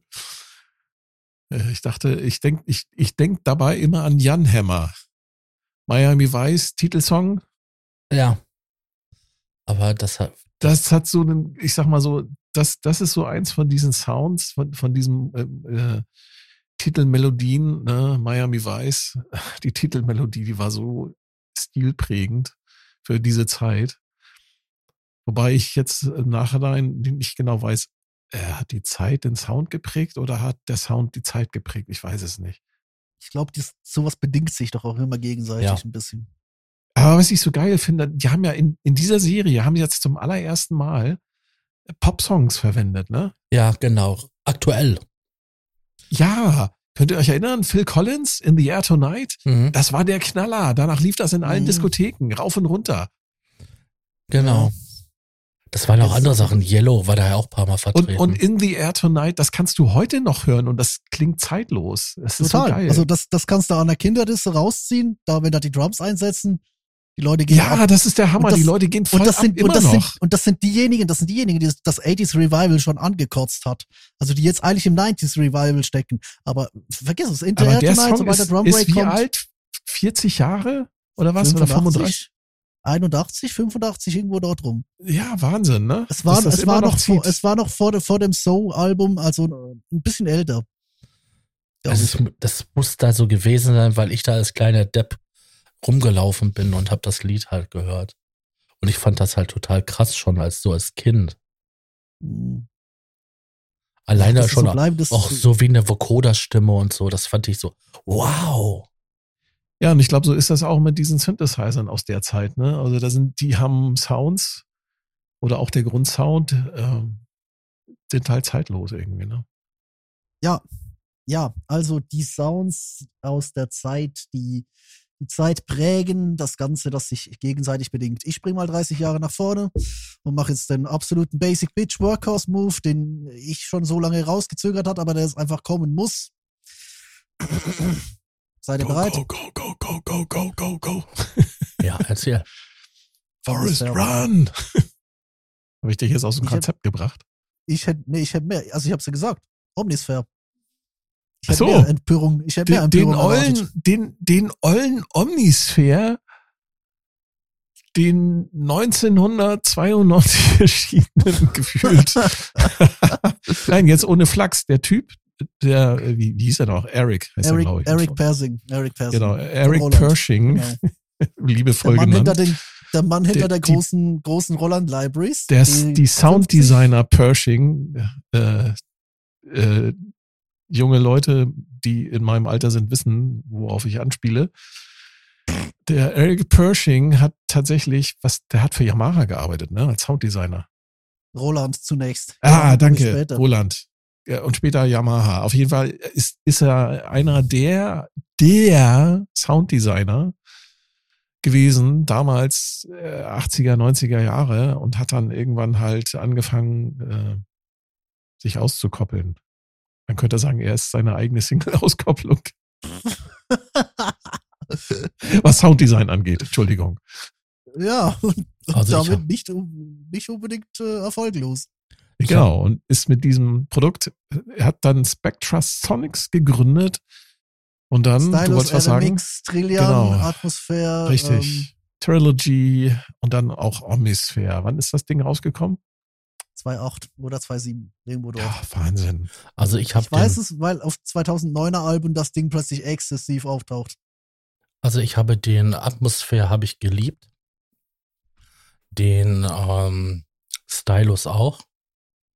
Weil der hatte nämlich ein, ein paar nette Funktionen gehabt, dass man das äh, MIDI, was da in diesem ähm, Pattern drin war, man einfach rausnehmen konnte. Hm. und ähm, dann neu verwursteln und dann wieder reinpacken. Dann konntest du nämlich die Drums noch krasser und irgendwie noch kaputter machen. Das war schon cool. Aber den Atmosphäre, den habe ich wegen seiner, nicht wegen dieser ganzen Standardscheiße, der da drin ist, sondern wegen den atmosphärischen Klängen geliebt. Ja, Die Standardscheiße kam ja erst später, größtenteils mit Mhm. dem Omni. Also Atmosphäre war ja wirklich noch, also die Library habe ich ja auch im Omni. Mhm. Die ist ja wirklich auf, auf spielbar, und das muss man in diesem Kontext beachten, spielbar direkt von Null auf äh, Pad und Atmosphäre. Genau. Und da ist das Ding bis heute konkurrenzlos. Also ich habe jetzt nichts von den anderen Produkten. Ich kenne weder Stylus noch, noch Trilogy, beziehungsweise Trillion jetzt natürlich, oder hier Keyscape, das ja auch neu ist, sagen wir neuer, also 2018 kam das, glaube ich, und ist halt eingeschlagen wie eine Bombe, oder? Aber weil das halt mal wieder so eine, so eine Komplett-Library war, halt mit diesen, oder im, im Gegensatz zu den ganzen Piano-Libraries, die du anpassen musst ohne Ende, ist halt Keyscape quasi aus der Box spielbar. Ich kenne Leute, die verwenden nur noch das. Also die nehmen den Rechner mit, tüten ihn an irgendeine Tastatur und äh, Keyscape auf und Ähm, los geht's. Um das nochmal zu erzählen, warum er so eine, man könnte sagen, ich würde ich würde ich würde jetzt nicht sagen, dass er eine Ikone ist, aber er ist halt sehr, hat halt sehr einen großen Einfluss mit seiner Arbeit und er hat Sound designt für solche großartigen Synthesizer wie dem Roland D50, JD800, die komplette Roland JX, JV, JP, XP Serie. Das ist schon Mhm. ziemlich gewaltig, was er da gemacht hat. Also das war schon sehr einflussreich. Yamaha sehe ich hier jetzt in der, seiner äh, Vita nicht. Trivia, Okay. eigentlich nicht in seiner Vita. Das Okay. erstaunt mich jetzt ein bisschen, aber da kann natürlich der Wikipedia-Artikel, den ich mir hier gerade angucke, auch ein bisschen Ja, das ist, gefähr das ist gefährliches, gefährliches Halbwissen. Frag den Mokulator, der weiß sowas. Also hier steht, bei Wikipedia ein fettes Ausrufungszeichen, dass dieser Artikel möglicherweise nicht die Wikipedia Notability Guidelines for Biographies mietet. Ja. Da muss das mal so machen wie ein paar Und Politiker, wenn die einfach diese ihre eigene Note- Bio reinschreiben. Und wenn diese Notability äh, nicht äh, gegeben ist, dann kann es sein, dass dieser Artikel irgendwann mal redirected oder gelöscht wird. Mhm. Äh, Ja, naja, also was wir von Wikipedia zu halten haben, das wissen wir ja. Also ich habe den Omnisphere auch. Und ähm, ich mag ihn halt wegen den Nicht-Standardzeug. Also auch wenn haben da so geile Sachen drinne in Omnisphere, also wirklich, die haben total abgefucktes Zeug gemacht, um Mhm. da Klänge. Die haben zum Beispiel ein Klavier genommen, haben das draußen auf dem Parkplatz gestellt, haben rundherum Mikrofone verteilt ne, zur, zur Aufnahme, haben das Teil dann in Brand gesteckt und haben jemanden mit einem Brandschutzanzug davor gesetzt, der auf dem Teil spielt und haben dann diese Sounds von diesem brennenden Klavier aufgenommen. Wie abgefuckt ist das? Geil. ja, da sind aber auch hier ähm, von Samples drinne von, ich weiß gar nicht, dieser Kehlkopfgesang, den doch die, ähm, wer macht das denn Genau. nochmal? Kehlkopfgesang. Kehlkopfgesang. Ja, aber von diesen tibetanischen, nein, tibetanisch ist es nicht. Auf jeden Fall aus, aus Du meinst diese Genau, das oh, genau. Ja, genau. Und auch Das, viel, es, gab, es gab einen Moment, da wurde das überall verwendet. richtig. Das, ich glaube, das, also, äh, wie gesagt, Omnisphere, du merkst genau, wann das rauskommt. Äh, nur mal um, um vier Alben zu nennen, wo das wirklich bis zum Erbrechen durchgespielt wird, wenn du die Sounds kennst. Rammstein mit ähm, Liebes für alle da. Überall Omnisphere. Ähm, dann Coldplay mit Milo Xylotto. Omnisphere to the max. Es gibt Patches, also wenn du die, wenn du die Patches spielst, auf YouTube hochlädst, Mhm. schlägt Coldplay an. Ähm, dann, ähm, was war das dritte? Äh, auch aus 2011. Ähm, Dingens, äh, wovon hast du gerade? Genau, der, der Kehlkopfgesang, Dream Theater mit äh, Dramatic Turn of Events. Da ist genau dieses Kehlkopfgesang-Sample und das, das gesampelte Agnus Day wird dort in einem Intro verwendet, auch sonst, du hörst es überall. Ähm, und äh, 1975 in der Frühphase bis und mit zweites Album, glaube ich, auch überall diese Omnisphere Blips und Blups. Ähm, die sind einfach typisch. Und Omnisphere, das muss man ja so noch sagen. Spätestens mit dem Zweier. Der Einser war, glaube ich, eher Sample-based, hatte schon diese Syn ein paar Mhm. Synthi-Funktionen, aber Genau. war Sample-based. Und mit dem Zweier kommt halt echt noch diese ganze Synthi-Engine dazu. Ja, das ist so mit der, mit der, äh, Ja. das geht so ein bisschen einher mit der Entwicklung der Computer, ne? Also die, sie haben halt viel Sample-Based genommen, weil halt die Rechenpower noch nicht zur Verfügung stand und Samples Ja, klar. halt nicht dafür so halt Rechenpower 80, und 80 Gigabyte Library dafür. oder? Richtig, genau. Und das äh, hat sich da im Laufe, ich sag mal so, im Laufe der Jahre verändert. Ne? Da haben sie halt auch immer mehr VA mit dazu genommen und andere Syntheseformen. Ja, nicht nur VA, Ja. die hatten ja auch dann halt hier die, ach Gott, Steam hier, Die, ja, das ist ja die Sample-basierende, ähm, Nee, nicht nur. Die kann auch, also die ist auch, glaube ich, Kern in der ganzen Synthese. Also das die, ähm, die Resent, nicht Resynthese, ach Gottchen, Granular kann Granular, auch, genau. Das war ja auch dann das, das Killer-Feature, was sie damals auch angepriesen haben auf, in, auf der Musikmesse, überall. Und das ist halt, das ist halt wirklich bemerkenswert. Du hast eine, eine riesige Sample-Library, out of the box spielbar. Und das Ding ist unter der Haube immer noch mächtiger als, Achtung, halt euch fest, Pigments. Und das musst du erstmal schaffen. Oder? Das ist nicht, nicht ein durchschnittlicher VA à la Dune, das ist unter der Haube mächtiger als Pigments.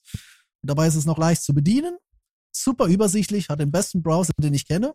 ja, Vielleicht selbst, mal abgesehen von, von äh, den Heckmann-Sachen. selbst Ja. bei der Granularsynthese haben sie das ja mit dieser Spirale so geschafft, dass auch jemand, der sich absolut nicht damit auskennt, Ergebnisse bekommt, die klingen. Ja. Ja, die haben das wie so eine Spirale und dann ja, wie, so ähnlich wie bei einer DNA-Helix. Diese Sache grafisch dargestellt, wo dann halt diese, ja, ich keine Ahnung, wie die Teile heißen. Und das kannst du dann alles einstellen und editieren und mit wenig Regler bekommst du einen guten Klang hin. Also das ist gut gemacht. Mhm.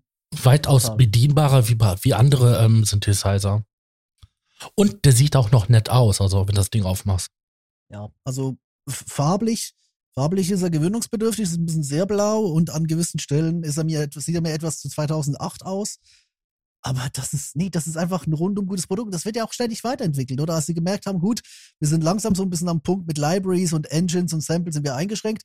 Jetzt machen wir einen Kontakt draus. Dann haben sie diese Sonic Extensions angefangen zu bauen. Sollten übrigens laut Gerüchteküche demnächst auch wieder welche kommen, zumindest dieses Jahr. Vier gibt's schon. Und das sind nicht einfach Sample Packs, davon gibt's ja auch eine Tonne im Netz, sondern Mhm. das sind eigenständige, ja, so, also wie so, wie so eine Kontakt-Library. Also eigenständige Engines, eigenständige Expansions, die du quasi im Omni aufmachst, die dann zurück, also die quasi ihre Elemente zurück in den Omni füttern. Es geht auch umgekehrt. Du kannst auch die Elemente im Omni einzeln anfahren. Da hast du, gut, die kosten nochmal 150 das Stück. Also das Ja. ist, äh, aber das ist halt wirklich nochmal gefühlt Ich also weiß, andere Leute verkaufen, äh, würden dir sowas als neue Version verkaufen. genau. Und ähm, da waren sie auch alle erstmal enttäuscht, ne? Wie, das- wie das rausgekommen ist. Also ich weiß Ja. noch im Forum, also hier bei ähm, sequenzer.de, wie erst alle, ja, da kommt was Neues, eine neue Version und so. Und dann, ach Gottchen, das sind ja nur Kauf, äh, Kaufsounds. Da hat das noch keiner verstanden. Da hat das noch keiner verstanden gehabt, was diese Erweiterungen sind. Kaufsounds am Arsch. Das sind komplett neue ähm, Und da, sind, Module quasi. und da sind oder? ein paar richtig krasse dabei, wenn man sich mal damit genauer beschäftigt. Und das ist halt der Punkt. Ich habe mir das Ding 2014, glaube ich, gekauft. Ähm, damals noch der 1er, der 2er dann beim Rechnerwechsel 2019. Das ist, das war jahrelang, will ich fast, fast zwei Jahre lang war das mein einziger VST-Synthi. Ich bin damit ausgekommen. Mit dem 1er. Ich weiß. Das- Hm? das Ding ist, das Ding ist so mächtig, dass, oder ich, ich frage mich, ob das klug war, dann sich irgendwann im 2016 die Talsynths zuerst und dann äh, Hive und äh, Ace zu kaufen, weil das hat das Ganze fast so ein bisschen, ja, ja, das fast so eine Boden war damit halt geöffnet. Aber ich glaube, ich wäre heute immer noch glücklich mit, mit Omnisphere Only. Und wenn du mich auf ein Plugin reduzieren würdest, ja, natürlich Omnisphere. Es wird, es wird nie dahin kommen, wo die Spezialisten hinkommen, aber es ist halt ein wahnsinnig fantastischer Ja, weil du es einfach, weil einfach der, naja, man hat das Gefühl, das ist einfach von, von Musikern für Musiker gemacht, ne? Das kannst du halt sofort einsetzen, ne? Ja, aber auch die Idee der, ähm, das sind ja nicht nur Soundpacks, das sind ja ähm, Integrationen quasi so, ne? Ähm, die du da hinzufügst. Ich habe jetzt auch ein paar gekaufte dazu und ähm, die verwenden ja stellenweise selber Samples und bringen ja auch, also die Samples aus dem Omnisphere. Und ähm, das ist schon geil. Also die letzten zwei Produktionen, die ich ja auch auf ähm, Spotify veröffentlicht habe, die beruhen quasi nur auf Sample-Pakets, Patches, die ich da gekauft habe. Also Empty Fields und sowas. Das sind halt so kalte, rauchige, winterliche Sounds. Deswegen heißt das ja auch äh, Frozen Fields, Empty Fields. Weil man sich wirklich vorstellen kann, wie du gerade so an einen schönen Tag im Winter auf dem Feld stehst und du hörst dann halt den kalten Wind und um dich herum pfeifen. Ja, das ist, ich liebe dieses Instrument und ähm, die Reproduzierbarkeit, aber ich muss gestehen, ich verwende den selten im Multimode.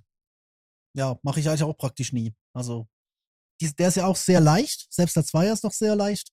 Kannst du ohne Probleme auch auf einem viel zu überhitzten Intel Mac i7 äh, kannst du mehrere Instanzen aufmachen nebeneinander und die dann Mhm. quasi im, in, im Host splitten. Das war auch bei meinem vorigen Rechner auch so, also den äh, 2014er i7, da konnte ich auch so sechs Instanzen konnte ich aufmachen. Ich hätte auch nur eine aufmachen können und dann halt, ich glaube, der ist acht, Ja, achtfach multimembral. mhm. ja genau. Aber dann wird das, ah, dann die, dieses virtuelle Verkabeln finde ich immer ganz schrecklich in den DHWs. Ja, das ist so ein bisschen. Ja, ich, ich bringe den Vergleich nochmal mit Cock and Ball Torture, aber ja, es soll Leute gehen, die stehen da drauf. Ähm, der Rest hat angenehme Workarounds. Also, Mhm. Omnisphere. Ähm, ich, ich wage hier zu behaupten, das sage ich des Öfteren, aber wenn du, weißt du, wenn du dich so an die 80er zurückerinnerst und da sagst halt OBX, DX7 und D50 würde ich sagen, du erinnerst dich an die 10er Jahre zurück und sagst Serum, Minilog und Omnisphere. Dem, das mit dem Minilog, das überrascht mich gerade. Der war überall hörbar. Ja, eben. In den Ja, Zehner natürlich war der Jahren. überall. In, ja klar, natürlich. Der ist, also der ist Ja, okay, ich bin- und taucht er auf. Weil jeder einen hatte. Ach so. Ich dachte, weil man den Ja. in der Musik hört überall. Weil das Ich könnte ich glaub, jetzt also für ich- die Zehnerjahre jetzt nicht mehr behaupten, dass ich das, dass ich das überhaupt noch mal raushören könnte. Als alles irgendwie Ja, so die gleiche Soße klingt. Ja. Ja, also ich glaube, in der, in der Popmusik ist er weniger präsent, aber so auf den, auf, weißt du, auf den Spezialistengebieten, wo du halt willig die Geräte noch hörst. Da würde ich, will ich auch sagen, ja, der, der Minilog, also gerade im Elektrobereich, der hat ja den ganzen Bonsai-Markt richtig aufgemacht. Kam ja ungefähr parallel zum Keystep, hatte aber halt noch die, die Klangerzeugung oben drauf. Hm. Spannend. Sascha, Wenn es um Software geht, oh Mann. Mhm. Ähm, Kontakt. Quasi als, Ah, ja. ähm, als, Der der nächste. Branchenstandard. ja, als, Der ja, Klassiker. da, da kommst du einfach nicht drum herum, wenn du mit Sample Libraries arbeiten willst. Gibt es eigentlich Ja, noch einen das- anderen Sample-Player, der da ernsthaft einsetzbar ist? Jetzt reden wir hier nicht über, Ähm, jetzt sagt nicht Logic E ES24. Ja, ich wollte es gerade nämlich sagen. du hast Nein, natürlich wirklich? den, Ja, mitge den mitgelieferten von ähm, Cubase. Der ist ja, auch. Ableton, Ableton Live hat ja auch den Sampler. Ja, Äh, Ja. Den Sampler Ja, und der wird auch- Sampler. Nee, Sampler auch. Und der wird ja auch immer mächtiger. Also ich wollte gerade ESX und, und Ableton Sampler aufzählen, aber so ein externes Tool, das halt DAW Wie heißt das? ist. Gibt's keinen, gibt's keinen mehr, oder? Nee, aber Mir der, fällt nix auf. der Ja, mitgelieferte bei ähm, Cubase, der wäre auch noch Alien? Ja, das stimmt. Aber Der hat ja mal so, auch- Wenn du, jede Wenn Menge Libraries und so. wollte ich gerade fragen, wenn man jetzt eine Sample Library kauft, hier bei, wie heißen sie denn hier? Die ein, bei den einschlägigen Anbietern am Markt, den Sample-Anbietern, da gibt es ja eine Handvoll, die sind richtig groß. die Welche Formate kriegt man denn da, außer Kontakt? Äh, Da kriegst du noch ein Wave-Format vielleicht? VSL, VSL ist inzwischen recht groß, die haben einen eigenen Player Ja, mittlerweile, okay. glaube ich. Und East-West gibt's auch noch. Ja, Die sind weg von Kontakt, weil die sich, glaube ich, mit Native zerworfen haben. Okay. die Ich wüsste nicht Lizenzgebühren warum. waren Bei dieser Firma, wie kann man sich mit dieser Firma zerwerfen? Hab gar keine Ahnung. Erschließt sich mir überhaupt nicht. Lizenzgebühren. Aber mal so gar nichts. Er ist sarkastisch. Lizenzgebühren. Ja, Ja. ja. Lizenzgebühr. Ja, also mein, nee, also ganz ehrlich, Äh, Lizenzgebühren. egal. Wenn das Äh, Programm funktioniert, Nochmal, gibt So es ausnahmsweise? irgendwas anderes Nein, außer gibt es- Kontakt? Nein, also nein, nein. ohne dass es jetzt DAW gebunden ist oder so weiter. Nein. Oder Hersteller gebunden. Richtig. Also es gibt nix, nix Offenes. Es gibt Leute, die machen so ein bisschen ihre Libraries auf. Also East-West gibt's glaube ich, auch ein paar Zusatzfunktionen, habe ich mir jetzt mal sagen lassen, weil ich benutze den Kram ja überhaupt nicht. Selbst Kontakt nutze ich erst seit einem Jahr. Bisschen mehr. Auf jeden Ist Fall. das nicht, ist das nicht eigentlich dann mal so langsam Zeit, dass mal irgendeine andere Firma sagt, so komm, ich mach mal dem Ja. Kontakt Konkurrenz oder vielleicht sogar, hey, total gewagte Idee, ich baue mal einen Sampler, ja, das Problem ist, Hardware-Sampler, das Pro der Kon Kontakt Konkurrenz machen kann. Ich meine, von der Technik her wäre das kein Thema. Ne? Speicherplatz äh, ist billig, SSDs sind billig, der, die Speicherriegel wären billig. Ja, PC-Bauteile sind auch billig. Ja, es genau. wäre gar Das- kein Pro- Problem, so einen Embedded Computer zu nehmen und da einen Hardware-Sampler zu bauen. Genau, und wenn du dann den ganzen Windows-Scheiß und so weiter alles weglassen würdest, das Ding direkt auf, Genau. auf ein Linux aufsetzen würdest, Richtig. bräuchtest du auch nicht hier irgendwie ein, ähm, ein i9 oder sonst was, ne? Oder ja, genau. Sondern da kannst Gibt ja, gibt ja schon, Schlangen, gibt ja schon Leute, Arduino, die, die, PC oder so. das ja wäre alles die die möglich. Libraries auf den Kronos gepackt haben. Das gibt's. Ne? Ähm, das Problem ist einfach nur, Der Zeitgeist. das und zum anderen die unglaubliche Masse an Libraries. Egal welcher Hersteller, der was irgendwie auf sich hält oder so, hat Contact Library. Ja, und die gibt's halt seit 20 Jahren und damals gab's ist- nur Kontakt. Patentgeschützt und du kannst nicht einfach als Hardware-Sampler oder als generell als Software-Sampler-Hersteller nicht einfach sagen, ich biete jetzt eine Kontakt-Import-Funktion an, oder? Das wäre, das wäre irgendwo vielleicht möglich, haben. wenn du irgendwie hingehst, dir einen Deal mit ähm, Native Instruments machen Ja. würdest. Technisch wird's gehen, aber ich habe dann einfach die Angst, dass wenn du das halt ohne Absprache machst, dass Native Instruments die nächsten 50 Millionen, die sie kriegen, eben wieder nicht in die Website steckt, sondern in die Rechtsabteilung. Genau. Aber ich verwende den ganz gerne wegen den Libraries. Und da gibt es halt ein paar Stück, die Mhm. ich halt ähm, wirklich gerne verwende. Der Tobi hatte die Tage mal ein schönes Video, ich glaube Mhm. bei äh, Instagram, Instagram. hochgepusht, dann habe ich sofort kommentiert gehabt, yeah, das Ja. Ding ist geil, ne? ja. Und ähm, ich, wie, wie heißt das denn nochmal? Straylight, Farlight, Ashlight. Also Straight Straylight Light. hast du, glaube ich, kom kom kom kommentiert. Ja, Straight Light. Ich habe ein bisschen mit den Pianos dort rumgespielt und sie ein bisschen verglichen in, in so kleinen Insta-Streams.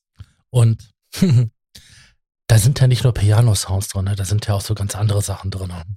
Also Ja, wenn man sich mal vorstellt, das Bild, was man da sieht als Oberfläche, das ist so eine Endzeit-dystopische, genau, so halb kaputt und so ein bisschen dystopisch, ne? Also irgendwie alles verstrahlt, Wüste, Sand. Darf ich mal eine, Wenn man sich die Sounds anhört, das ist alles so, ja, das sind keine richtigen Sounds, womit man ein Lied komponieren würde, hier so eine Melodie, sondern eher so Hm. Umgebungsgeräusche. Ja, außer die Klaviere. Es gibt, es gibt welche da drin, die sind Ja, ich spielbar. habe auch schon mit den, ich habe auch schon mit den Leads, äh, ich nutze die gerne, um äh, ja, das ist, das ist schwierig. Ich mache so, manchmal mache ich so Ambient-Versionen, um ein bisschen auszuprobieren, wenn ich eine, eine Reprise schreibe für ein, ja, aber so für ein für, Projekt, dann für, arbeite ich manchmal mit denen. für Ambient und so weiter oder auch für, ähm, Ja, für andere Sachen, für Filmvertonung, ist das Ding genial, weil diese ist Sounds. jetzt nicht, ist jetzt nicht der Pop-Instrumentalist, ja. Ja. Das Also- ist eher so Otherworldly, das ist richtig Sound. so ein ist bisschen wie von unserem französischen Kollegen da, Arturia, Augmented Piano. Nee, aber greifbarer. Also es ist die Kraftwerk-Version von Arturia. Geil. und Okay. Dann habe ich natürlich noch ein paar andere Libraries, die ich gerne benutze. Ch- Chill, Thrill, Thrill ist das. Äh, Mhm. ist halt um so ganz abgefahrene Experimente, Klangexperimente zu machen. Die haben dort, 15 Minuten wieder runtergeschmissen, aber ja, die haben, Leute geben, die funktionieren damit. ja, ich, ich spiele ja nicht eine ganze Lieder damit, sondern ich nehme immer nur Ja. eine, ein Ding. Du Mhm. hast dort halt ähm, Wasserhafen, ähm, dann ich Tropfsteinhöhlen, Aufnahmen von irgendwelchen Blech. Ich kenne diese alle gar nicht, die sie da verwendet haben. Auf jeden Fall kannst du dort gruselige äh, Stimmungen erzeugen. In, vor allen Dingen hast du da so ein, wie so ein XY-Koordinatensystem, wo du halt ähm, das Lautstärkeverhältnis ähm, zwischen den beiden Instrumenten links und rechts ähm, hin und her schieben kannst, aber auch einen bestimmten Effekt, ob das jetzt die Resonanz ist oder der Cut-Off oder halt der Hall, je nachdem. Und da sind einfach diese, ja, so, um halt einen Thriller zu vertonen, so Instrumente drinne, Bläser, Streicher, Tropfsteinhöhlen und hast nicht gesehen. Das verwende ich gerne. Und dann gibt es noch von Heavy City, ich glaube, so werden die geschrieben, Mhm. da sind, es ist auch eigentlich für einen Filmemacher Sounds drinne. Da sind aber so Trommeln, mh, Percussions, Damage? Nee, nicht Damage. Das ursprüngliche Heavy City. Ach, das erste, ach ja, Ja. das erste Heavy City. Und Sie haben ja nachher die Firma danach benannt. Genau. Auf jeden Fall, da sind dann halt verschiedene Trommeln, verschiedene Percussions und das alles so martialisch, ne? So. Aber auch Steine auf Metallplatten geschmissen. Ähm. Also mit anderen Worten, der Kontakt oder das Kontakt, die Kontakt lebt von, der, von den gesammelten Sample Libraries auf diesem Planeten, weil jetzt alle für dieses Format sozusagen oder viele für dieses Format Ja, sehr produzieren viele. und das halt auch in den ganzen professionellen Studios entsprechend Verbreitung gefunden hat. Ob das nun Filmstudios oder Musikstudios sind. mhm. Das ist naheliegend. Vielleicht gibt's ja auch von Lucasfilm eine Sample Library im Kontaktformat. Garantiert. Garantiert. Also irgendwo sind ja am Rip. Ja. Nee, aber Okay. es ist natürlich klar, dass da der Branchenstandard hier irgendwann auftauchen musste. Ja, ich verwende ihn, wie gesagt, ich verwende ihn, wie ich gesagt, habe das fast Ding noch nicht. nie benutzt. Noch nie. Ich habe es auch noch nie installiert. All mein Respekt. All Ja, ich bin auch nicht so, Respekt. ich bin auch nicht der, äh, der leider, ich, oder Gott sei Dank, je nachdem, Ja. der Profimusiker. Ich bin doch nur Hobbyist. Ich habe doch keine Ahnung. Ja, ich bin auch noch Hobbyist. Ja, Aber das ist, früher hätte ich gesagt gehabt, von der Firma verwende ich Kontakt und ähm, Absinth. Mhm. Na, und mittlerweile ist das nur noch Kontakt. Oh, Absinth habe ich, habe ich letztes Jahr noch verkauft bekommen, tatsächlich. Bevor er eingestellt wurde. Ja, genau, kurz bevor er eingestellt wurde und, und äh, nachdem das Ding irgendwie so drei oder vier Jahre auf meiner Festplatte rumgelümmelt hat. Muchos depressos. Thomas, hast du auch eine Software oder gehst du jetzt wieder rüber in den Ja, Hardware-Bereich? Klar, natürlich. Ich kann auch in den Hardware-Bereich gehen. Nee, geh, Ähm, mach, was du willst. Also, ähm, Software. Seit 2006 bin ich bekennender Ableton Live-User. Mhm. Ah, Also, ja. das, so, und jetzt nutze ich aber, würde ich mal behaupten, ungefähr 10 Prozent von dem Teil, was das an Funktionen bietet. Ah, vielleicht sogar nur 5 Prozent. Das ist nämlich meine Bandmaschine.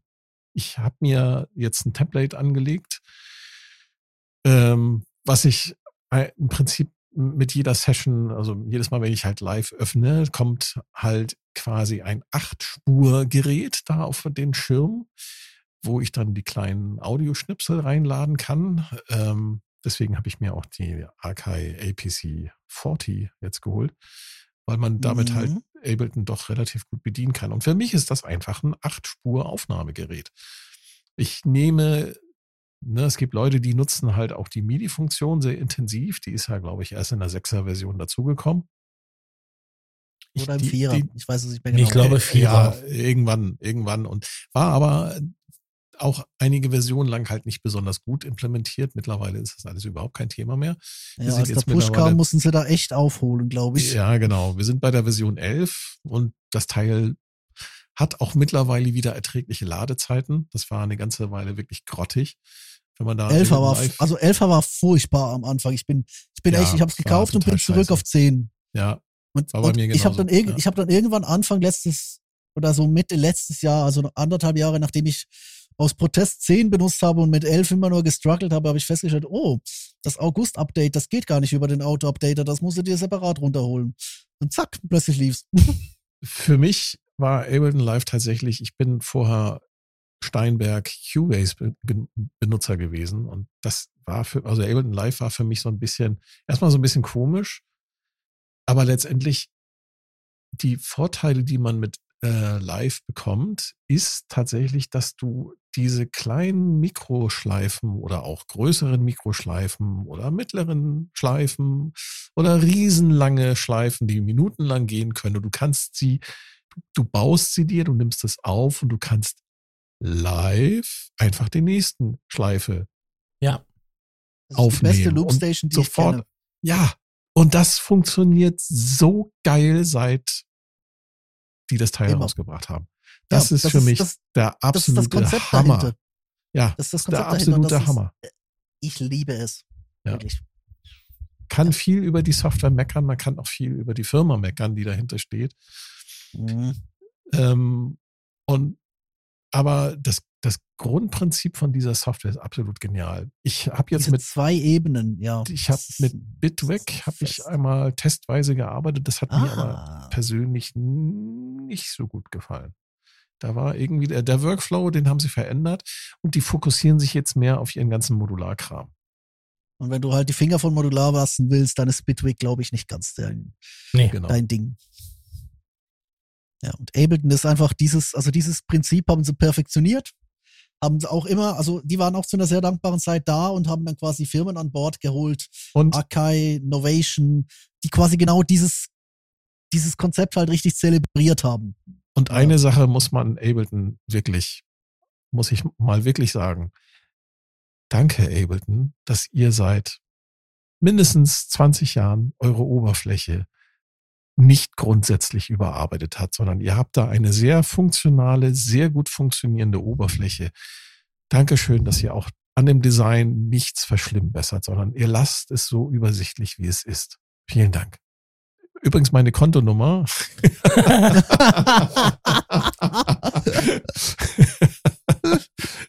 Nein, das muss ich, ich finde es ich find's wichtig, dass man das nochmal erwähnt. Das, also die Software Ja. sieht wirklich noch fast genauso aus wie am, wie in der Version 1.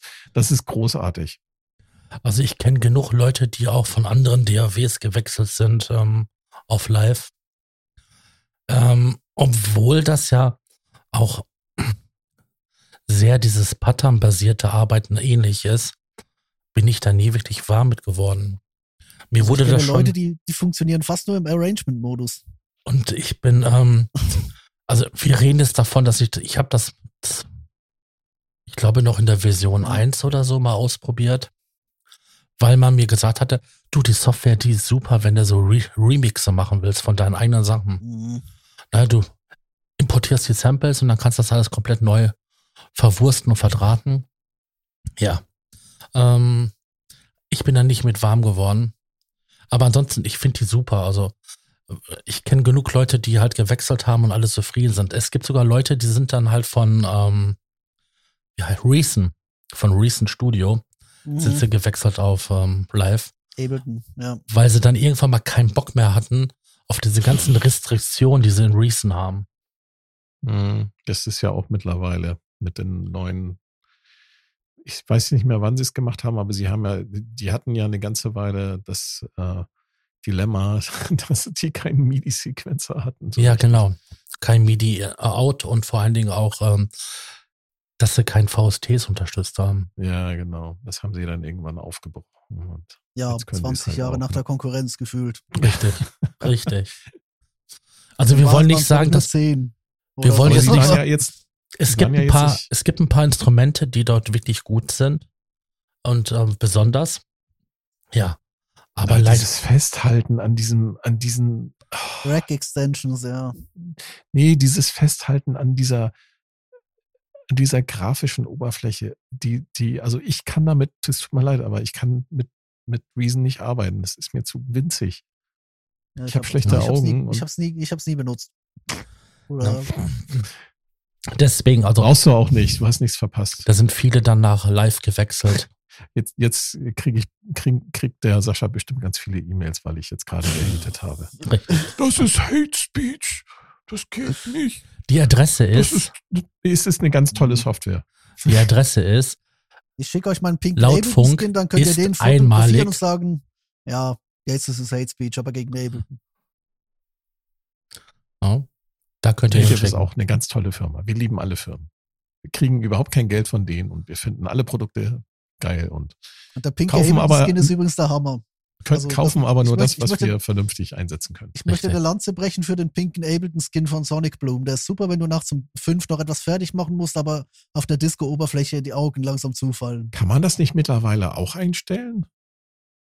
Ja, Kannst Reskins halt. Nee, die einzelnen Deta Details kannst du noch nicht ändern, aber du kannst halt äh, komplettes Reskinning machen und äh, da eigentlich jeden, jeden, jede Farbe, also klar, wenn du jetzt irgendwie den, den Skin aufmachst und quasi durch die, die PNGs austauscht, das geht sicher. Also ich habe da einfach Re- irgendwann mal bei Sonic Bloom 50.000 Skins geladen und switch da ein bisschen durch dafür, dass ich eh nur den Dark Black verwende in der meisten Wie gesagt, also bei Reason ist einfach mein Problem, dass die da Bedienelemente haben, die einfach so wenige Pixel groß sind. Mhm. Und, da, und da, das ist immer noch nicht, verdammte Axt, immer noch nicht mit der Bildschirmgröße skaliert. WTF. Oh. WTF. Wie kann das angehen?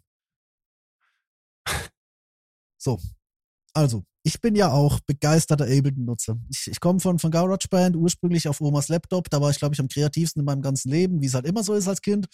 Ähm, danach, sobald man Geld hat, geht der Konsum meistens auch ein bisschen höher. Aber Ableton hat mir damals 2015 richtig so aus einem kreativen Loch geholfen. Und Ableton ist, das haben wir jetzt schon, glaube ich, mehrfach gesagt, Ableton ist eine wahnsinnig fantastische Software. Ich liebe die.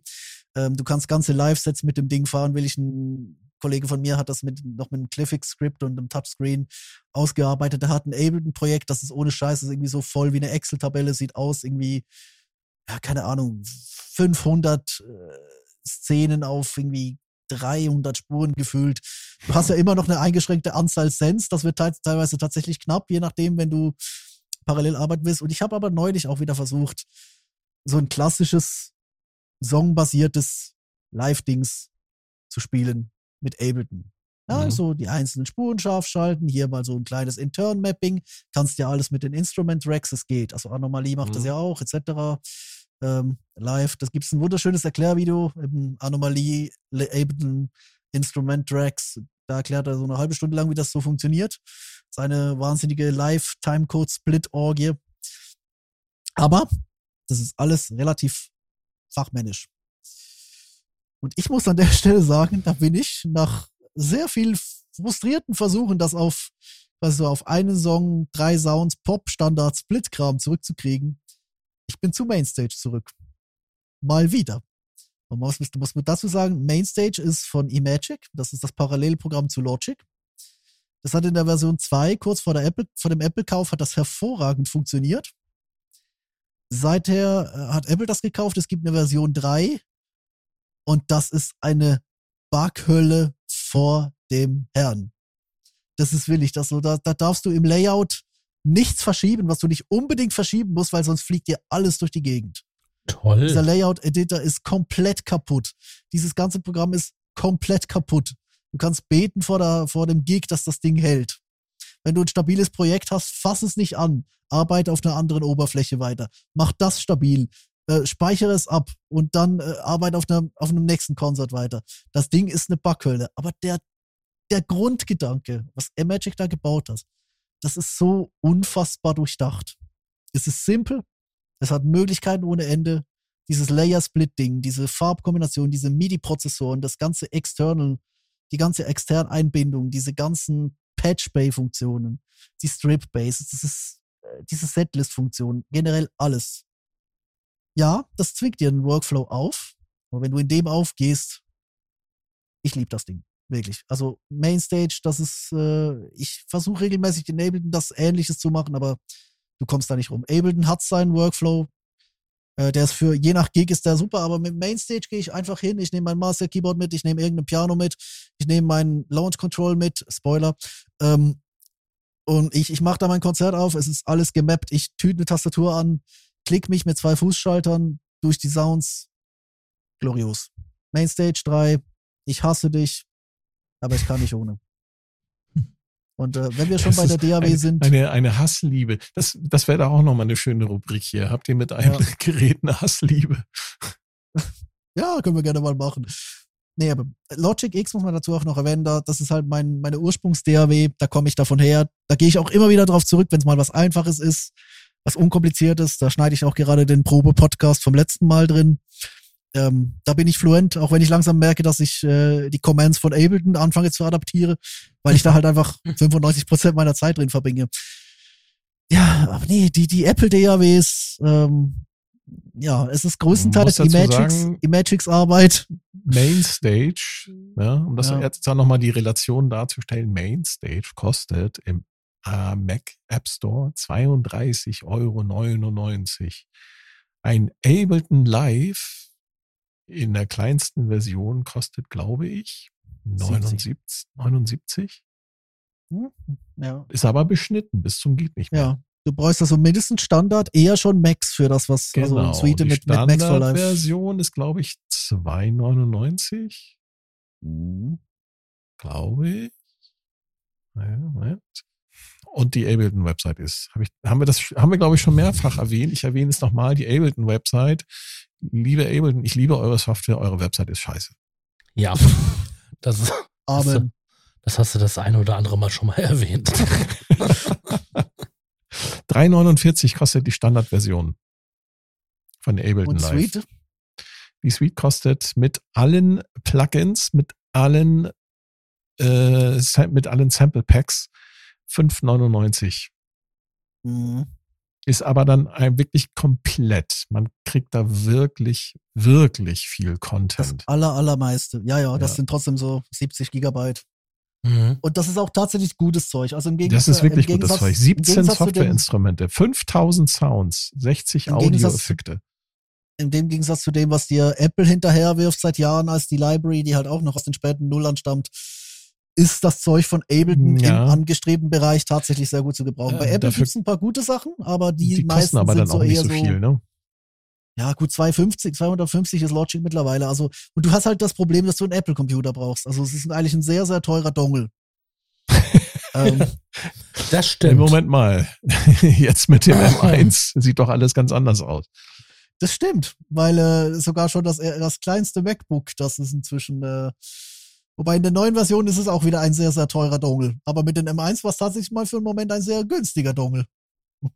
Was ich ja bei Ableton halt schade finde, ist, dass die Intro-Version halt so beschnitten ist. Ne? Du hast halt nur Ja. 16 Audio- und MIDI-Spuren, 16 10, 2 Send- und Return-Spuren, 8, Mo acht Mono-Audio-Eingänge und 8 Mhm. Mono-Audio-Ausgänge. Das finde ich schon arg beschnitten. Nicht mal Stereo-Eingänge im Intro? Nein, nein.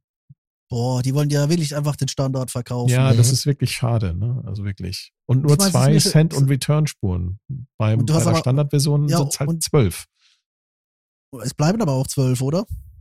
Das wird Also auch Standard- in der Suite nicht mehr. Ableton. Ich meine, so viel habe ich bei, so viel Sense habe ich ja beim Rhodes in Mainstage auf drei Kanälen. Klar, das ist, das ist nice to have, aber also ganz ehrlich, Ableton, das, das würde ich mal nach oben drehen. Und ebenfalls, also Mhm. eure MIDI-Surfaces könnt ihr mal auf 8 drehen und bitte endlich die Farbe vom, vom Einstellgrid nicht mehr an die Nummer koppeln. Ich habe da keinen Bock mehr drauf, dass ich den blauen, ich will den, den roten Rand um meine Patterns will ich auf allen Geräten, mit denen ich steuere. Ich will nicht jedes Mal die APC umlegen müssen, wenn ich live rausgehe, weil da halt äh, im Studio normalerweise das Launchpad drauf liegt Mhm. und umgekehrt. Also das ist, das sind so die kleinen Details. Also man kann auch mit Ableton recht gut schimpfen, aber ja, die haben Mhm, sehr vieles richtig gemacht. Und Logic muss man halt auch Haben wir auch schon sagen, erwähnt, dass Logic die hat, Website doof ist. Logic hat ja auch jetzt neulich versucht, Ableton nachzumachen. Das ist nicht Ableton, das ist einfach so eine Apple-Idee von Ableton. Sie funktioniert nicht sonderlich gut. Aber die mitgelieferten Demosongs sind nice, man kann damit rumposen. ja, ich glaube, wir sind jetzt durch. Also ich bin zumindest durch. Wir sind jetzt bei gefühlten drei Stunden. Nee, zwei. Mhm. Tobi, hast du noch was? ähm, vier Absätze hätte ich noch, ja. Und die Also- wären? Ich kann ja mal gleich ein bisschen ansetzen an dem, was man, äh, wo man angefangen hat. Ähm, ein Workhorse von mir, damals gekauft für äh, so eine Mainstage-Geschichte, lustigerweise. Äh, die erste wirklich große Mainstage-Geschichte, als wir eine, spontan ein äh, Schulmusical begleiten mussten. Seither ein ganz, ganz treuer, kleiner, grauer Begleiter mit ein paar orangen Applikationen. Novations erster Launch Control das ist so ein Gerät auch eher so da. Wenn, wenn mir das Ding stirbt, dann äh, weiß ich auch nicht, was ich mache. Weil es gibt bis heute keine aktuelle Version davon. Und das ist ein Problem. Mhm.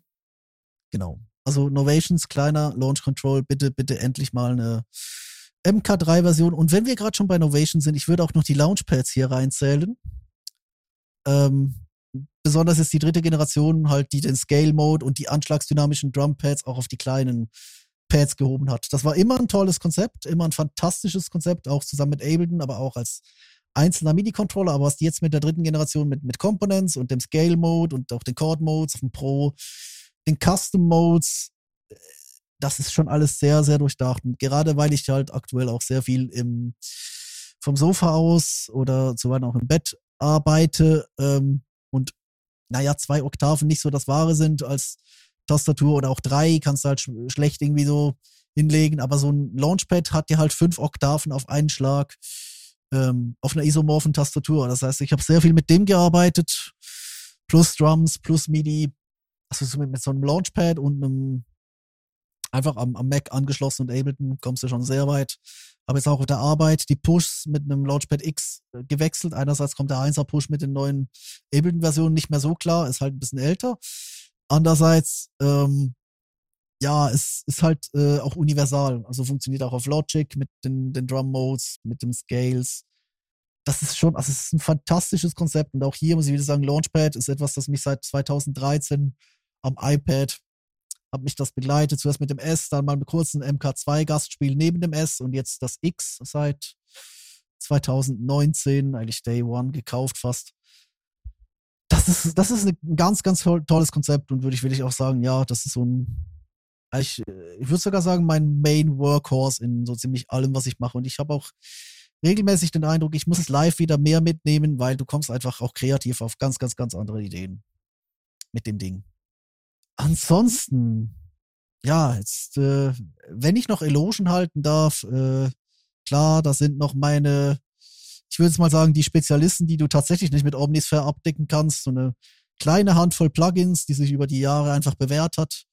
Repro 1, äh, den ich wahnsinnig viel benutze. Und den kannst du jetzt auch nicht mit Omnisphere substituieren. Äh, Hive 2, der einfach komplett anders klingt als Omni. Das war so ein bisschen mein Einstieg in dieses ganze Rabbit Hole. Der Lounge Lizard, was eine, eine fantastische Rose-Simulation ist. Was ist mit ähm, Effekten? Wir reden immer nur über Klangerzeuger. Was ist mit Effekten? Das wäre gerade gekommen. Das ist gerade der, der nächste Eintrag. Hier, ähm, Native Instruments Raum, überall drauf. Tritic iRich, ein fantastischer Schimmerhall. Das Native Instruments Crush Pack, so kleine Verzehr- und Saturation Tools äh, und Fragments von, von Arturia, EFX Fragments.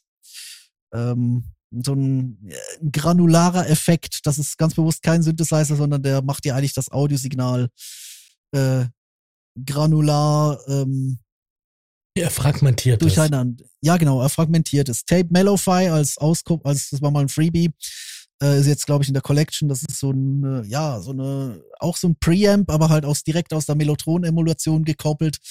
Klingt fantastisch, sieht fantastisch aus, äh, tatsächlich trotz Retro-Charme.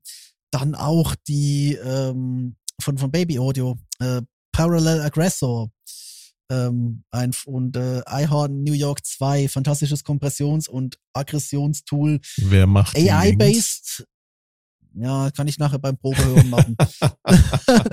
Fantastisches AI-Tool ähm, und von, von Minimal Audio, das ist vielleicht der letzte Effekt, äh, Morph EQ, wo du quasi im Plugin den EQ quasi mit so Wegen verschieben kannst und dann quasi mit einer MIDI-Steuerung hat leider keinen eigenen LFO, aber du kannst die quasi mit einer mit einem Morph-Regler eigentlich den ganzen EQ komplett einmal umdrehen nach deinem Wunsch. Das sind so, würde ich sagen, so die vier, fünf Effekte, die ich eigentlich tatsächlich, seit ich mit, mit, mit äh, Effekten arbeite, jenseits der, der Standard-DAW, mit denen mache ich, ist auch schon eine Weile her. Ja, und Dorfsum Novum ist halt noch mal ein Instrument, aber ich würde sagen, das ist noch so der, der aktuellste Neuzugang, wo ich sage, den kannst du wirklich nicht substituieren, den willst du auch nicht substituieren. Das ist ein, ein ganz, ganz tolles inspirierendes Tool. Und damit wären wir auf Softwareseite eigentlich schon fast durch. Jetzt habe ich noch hier einen spezifischen, komplett außer Konkurrenz laufenden Punkt, aber ich möchte halt trotzdem noch mal so in die Runde Frage. Habt ihr, ist das so alles, womit ihr so regelmäßig arbeitet? Also ich habe jetzt noch nicht, Iridium habe ich jetzt noch nicht gehört, äh, Polybrute habe ich jetzt noch nicht gehört und Sascha, deine Behringer Controller habe ich es auch noch nicht vernommen. Nee, die wollte ich ja vorhin einbringen, da hast du gesagt, nee, das machen wir später. Ja eben, dann machen wir es jetzt. Also bei mir auf dem Schreibtisch ist halt nur begrenzt Platz. Ich hatte vor von Behringer diese BCF 2000. Damit habe ich dann halt den äh, Mischer, den virtuellen bei, ähm, mhm. bei den DAWs, die ich verwende, halt bedient. Den habe ich dann irgendwann mal ausgetauscht gegen äh, dieses One-Touch, aber dann Expansion, weil ich ja. aufgrund der Breite das ähm, nicht hinstellen konnte. Und darunter mhm. habe ich den One-Touch, den ganz kleinen One-Touch. Den Mini. Nee, ja. einfach nur One-Touch heißt das Ding. Ach, ach das, der, der, der, so, der, der aussieht wie der, der Faderport von, von Presonus. Genau. Und daneben habe ich von, ähm, wie heißt die Firma nochmal? Frontier, so heißt die Firma. Ah. Das äh, Wireless-Teil. Das Wireless-Teil. Das ist quasi das gleiche wie äh, das One-Touch. Nur halt, dass es halt ähm, auf einer extrem stabilen Funkstrecke funktioniert. Das Ding war mm. wohl irgendwie hm. totaler Flop gewesen. War auch nur eine kurze Zeit lang zu kaufen. Aber das Ding ist sowas von stabil. Ich kann, wenn ich, ähm, also in meiner alten Umgebung, konnte ich drei Zimmer weiter sein und konnte immer noch meine DAW steuern. Also da waren mhm. x Wände dazwischen. Und du kriegst natürlich halt auf dem Display halt ähm, verschiedene Rückmeldungen. Ne? Also einmal, wie stark der Pegel ist und du konntest halt auch Edit-Marken setzen, alles drum, alles, was, was das Herz begehrt. Ja, das sind die drei ähm, Controller, die ich jetzt auf dem Schreibtisch habe.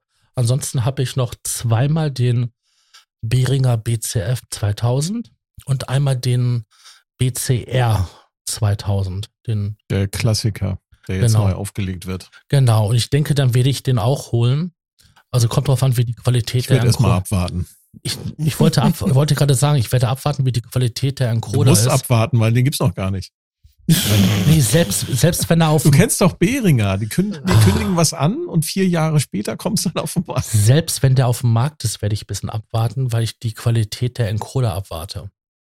Weil die Encoder Ja, sind stimmt. nämlich in dem Gerät ziemlich gut, auch wenn das alles ein bisschen wackelig ist.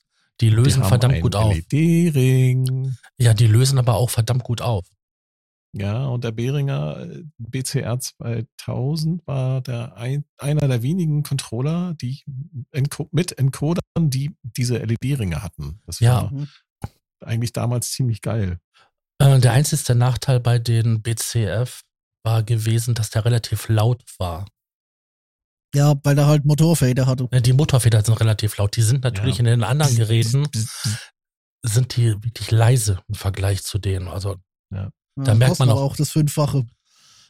Ja, auf je, jeden Fall, ich habe das Ding, ich habe die Dinger geliebt, deswegen habe ich davon zwei Stück. Ähm, und jetzt habe ich halt den neueren, der leise ist und die haben halt diese kleinen Displays, was dir das Suchen manchmal erleichtert, wenn du jetzt ähm, schon größere ähm, Arrangements hast und du schaltest dann halt immer weiter, weil du kannst auch nur auf acht Stück zugreifen, dann kannst du auf die nächsten acht und auf die nächsten acht und auf die nächsten acht und dann kannst du oben im Display gucken, ohne dass du immer überlegen musst. Bei den alten Also musste ich mer- halt immer rechnen. Ich merk's halt auch schon bei der, bei der APC, wenn du, die steht ja bei mir seitwärts, wenn du dich da durchklickst, du musst wirklich nochmal auf den Bildschirm gucken, wo ist das, das Grid gerade, oder? Also wo, Mhm. äh, ich glaube, Cubase ist da noch schlimmer. Bei Ableton hast du ja wenigstens diesen Indikator, oder? Wo ist das Viereck gerade, auf welcher Spur? Also was sind gerade die acht? Ähm, Äh, bei Ja. den F, bei den Sound FX, bei den Effekten, da Effekt- muss ich immer unterscheiden zwischen den Sachen, die ich musikalisch benutze und die Sachen, die ich halt äh, für die äh, Podcast. Podcast-Produktion verwende. Mhm. Also wenn ich jetzt hier reingehe bei den Podcast-Sachen, ist das halt ähm, den NS1 von Waves, um halt ähm, das Rauschen erstmal irgendwie in den Griff zu kriegen und manche Zwischengeräusche. Dann von äh, Re, äh, von Isotopes, von dieser RX ähm, Suite, dem Breath Control auf jeden Wir haben, Fall. wir haben noch einen, wir haben einen Podcast darüber gemacht. ja, Da nee, nur, reden nur wir eine wollte nur Stunde lang sagen. Über deine Plugins. den Breath Control und den Declick, der ist nämlich ganz wichtig. Ja, und dann halt ähm, das Neutron und, ähm, Sorry. und Zone. Bei den Audioklamotten, bei den Sound, bei den Musiksachen, ah, das ist das schwieriger, weil ein Must-Have sind bei mir auf jeden Fall die Teile von Farbfilter. Fabfilter, ja. Mhm. Da Mhm. finde ich äh, den Equalizer ganz interessant. Den ähm, Kompressor benutze ich ganz viel. Und wie heißt denn dieser abgef abgedrehte Verzerrer? Filter? Saturn? Abgefahren? Nee, abgefuckte Filter dort. Ach so, abgefahren, wolltest du sagen. Fab, Wegen Filterfahrt. äh, ist das. Saturn Es ist tut mir leid, es ist schon so spät, ich kann nur noch Karlauern machen. ja. Oh Gottchen, wie heißt das Ding denn? Das ist Filter. Da kannst du auch so verrückte Sachen machen. Timeless. Timeless? Mhm. Timeless. Timeless, ja. Timeless heißt er. Timeless. Da kannst du, da, es gab früher ein Plugin, das habe ich immer verwendet. Die Spiele gibt es leider nicht mehr und das ist halt alles äh, 32-Bit. Da Mhm. konntest du so psychedelische äh, Drops hinzufügen. Das kannst du mit den Timeless auch machen, indem du ähm, Feedback machst und dort einen Filter einsetzt. Dann kannst du auch diese psychedelischen Drops. Höre ich da eine Machen. Kaffeemaschine im Hintergrund? Das war eine Filterfahrt. Ich habe meinen Tisch runtergefahren. Ja, also Fab, Was im Stehen gepodcastet? Ja, Fabfilter Ah, ist etwas, was ich viel verwende und auch gerne. Und die ähm, Equalizer da so sehr, sehr viel verwende. Ansonsten gibt es noch, hm, ah, welcher ist das denn? Von äh, Isotop, glaube ich, diesen ein Effekt. Also wie gesagt, wir haben, wir haben mit den ganzen Effekten, die du da benutzt, haben wir mal eine ganze Folge gefüllt. Vokal sind, Vokal sind. Den verwende ich auch ah, gerne. ja. Ah, Den habe ich noch nicht mal okay. ausprobiert. Weil du kannst den Lexikon ran, Du kannst den einmal verwenden, um halt ähm, eine Stimme durchzujagen, haha, Vocoder, oder halt ähm, flächenmäßig irgendwelche Teppiche zu basteln aus äh, Loops, die du da reinjagst.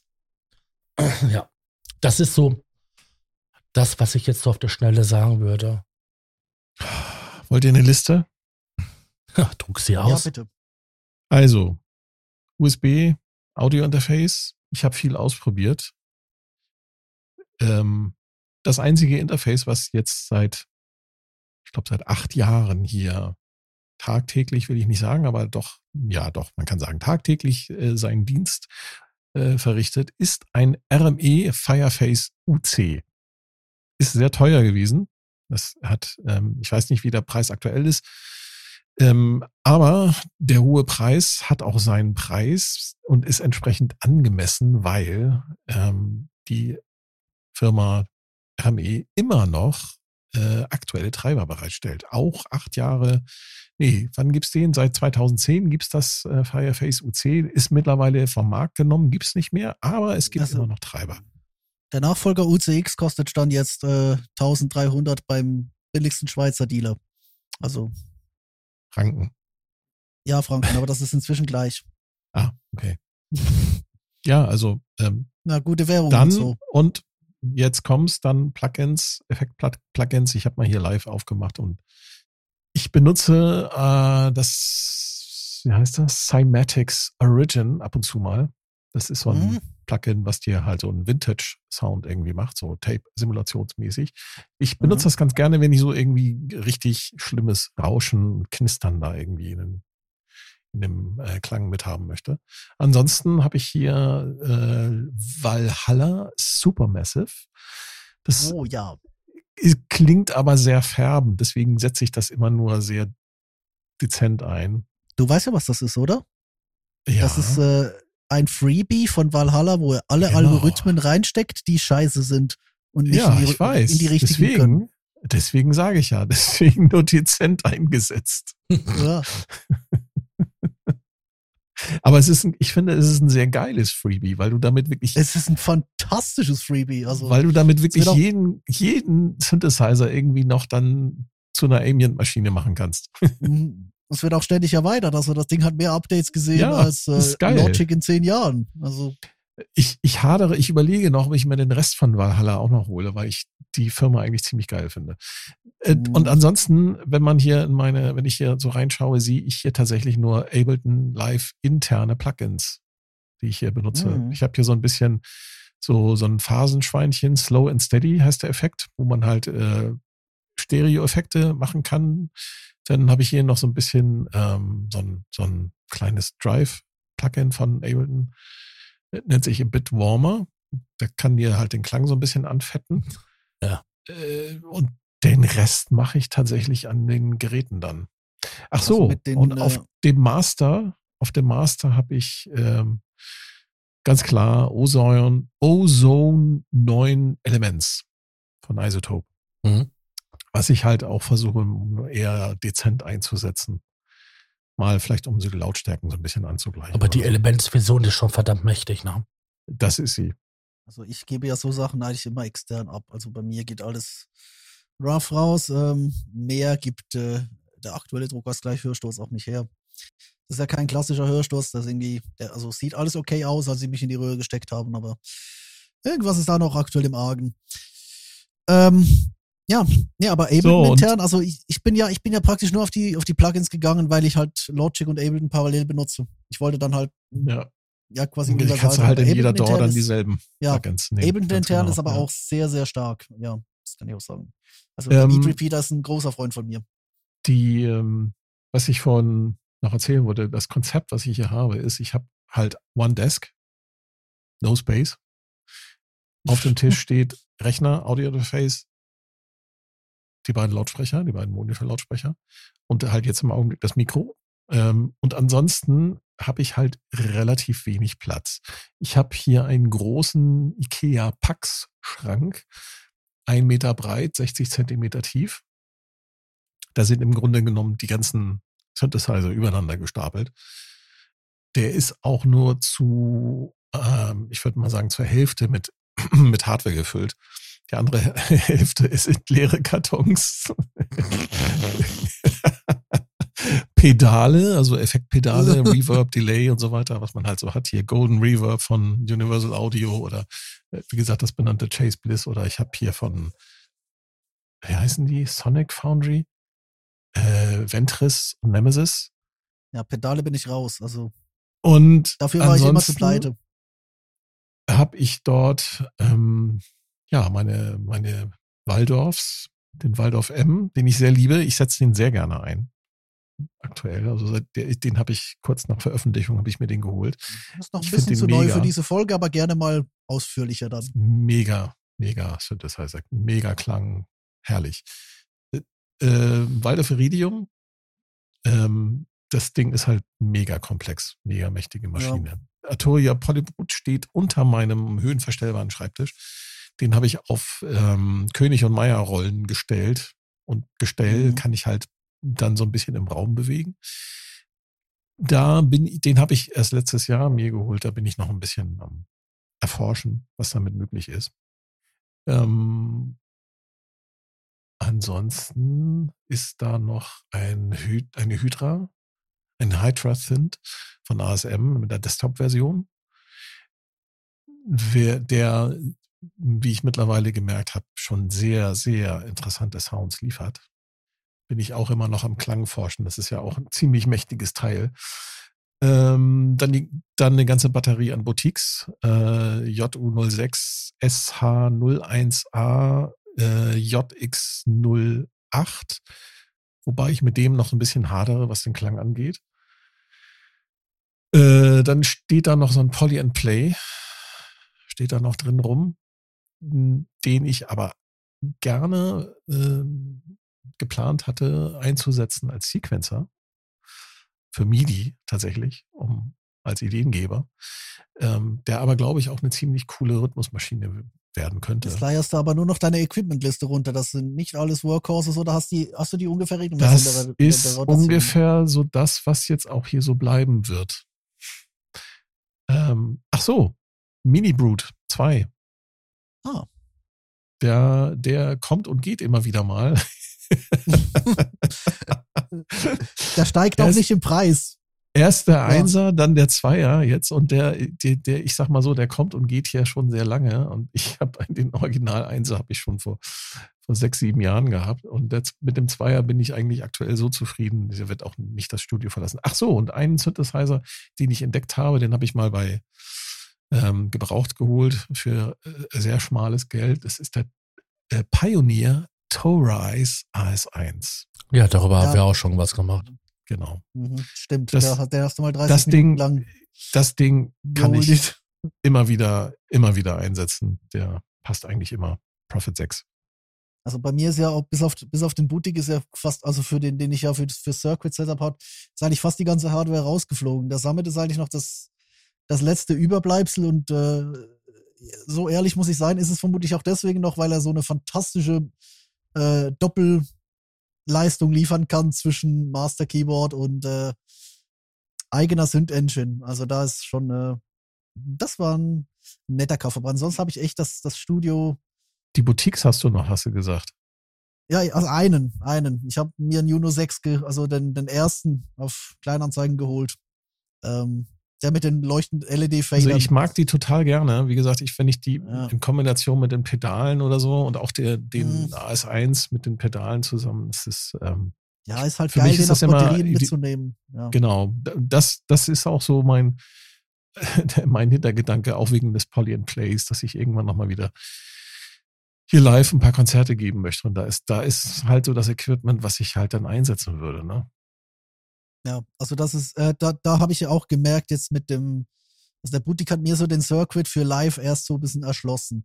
Vorher Mhm. hatte ich den ja mit, mit, mit Modal-Modul und Microcork benutzt. Das war zu Hause so eine, eine nette, eine nette MIDI-Spielerei, aber äh, du bist, wenn, wenn du, also zumindest ich bin so, wenn ich zu Hause nebendran den Rechner mit Plugins und meine Hardware habe, eine Klaviertastatur, dann bin ich nicht sonderlich kreativ aus der Sequenzer-Ebene raus.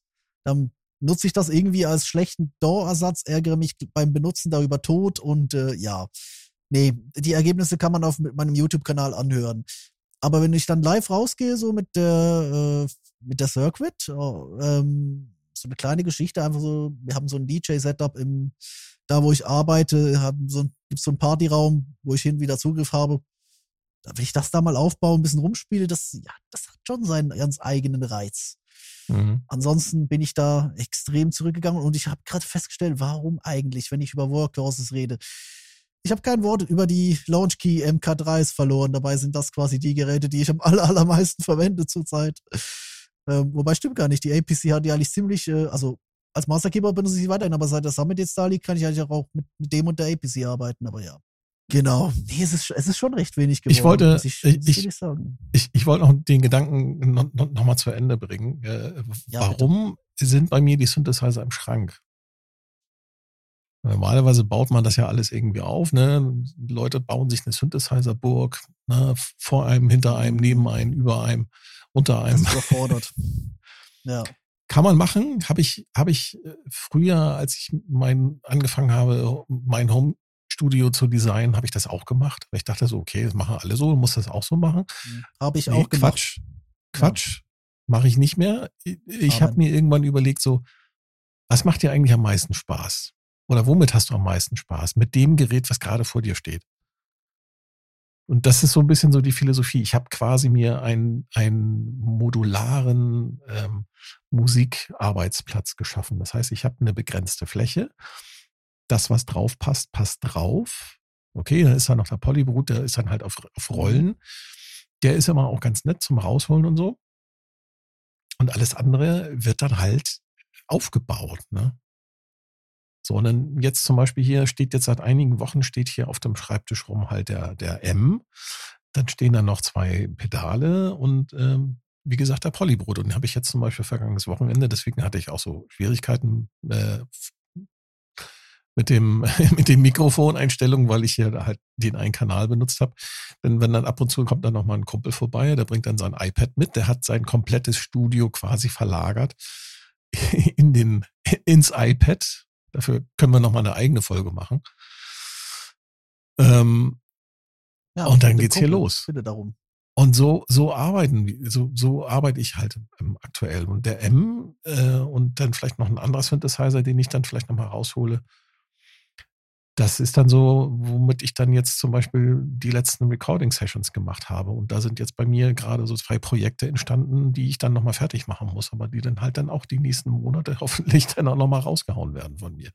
Und so arbeite ich halt. Und dann werde ich mir wahrscheinlich als nächstes ja, hole ich dann aus dem Schrank die nächsten Geräte raus, baue das auf und das bleibt dann erstmal für ein paar Wochen und für ein paar Recording-Sessions so. Manchmal ist es sogar so, dass ich beim Track erstellen, bei der Aufnahme bis zu einem bestimmten Punkt komme, ne?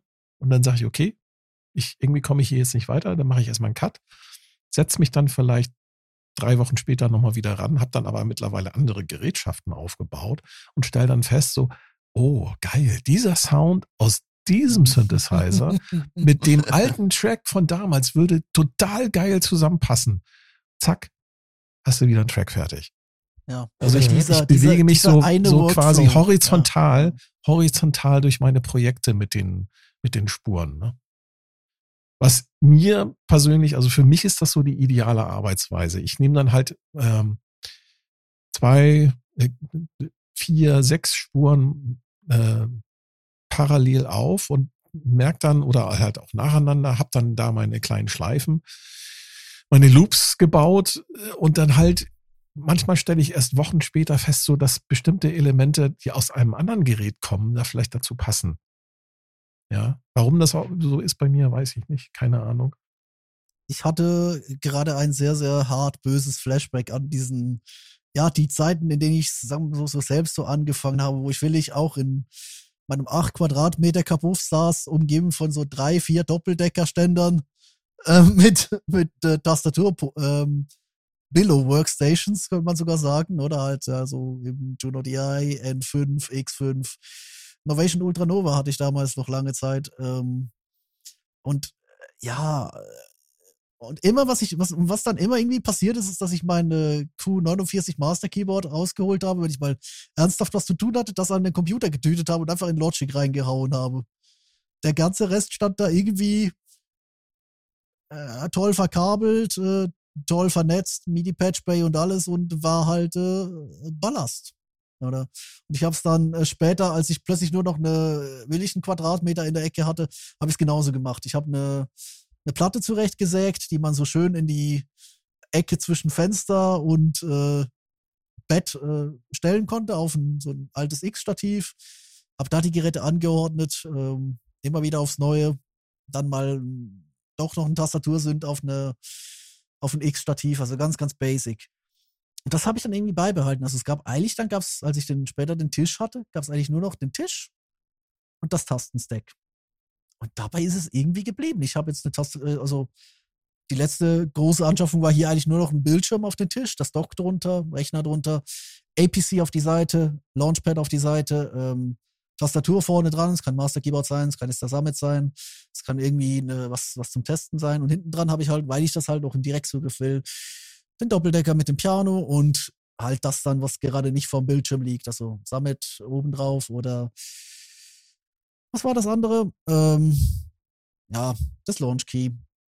Das ist so ein bisschen die Art und Weise, wie ich arbeite. Und bevor ich hier jetzt endgültig äh, so ein bisschen Richtung Müdigkeit kippe, bringe ich den allerletzten Punkt und damit schließen wir, glaube ich, auch diese wunderbare Workflow-Geschichte. Die beste Anschaffung meinerseits 2022. In einem Studio, dessen Grundkonzept sich bis auf den Summit absolut nicht mehr geändert hat.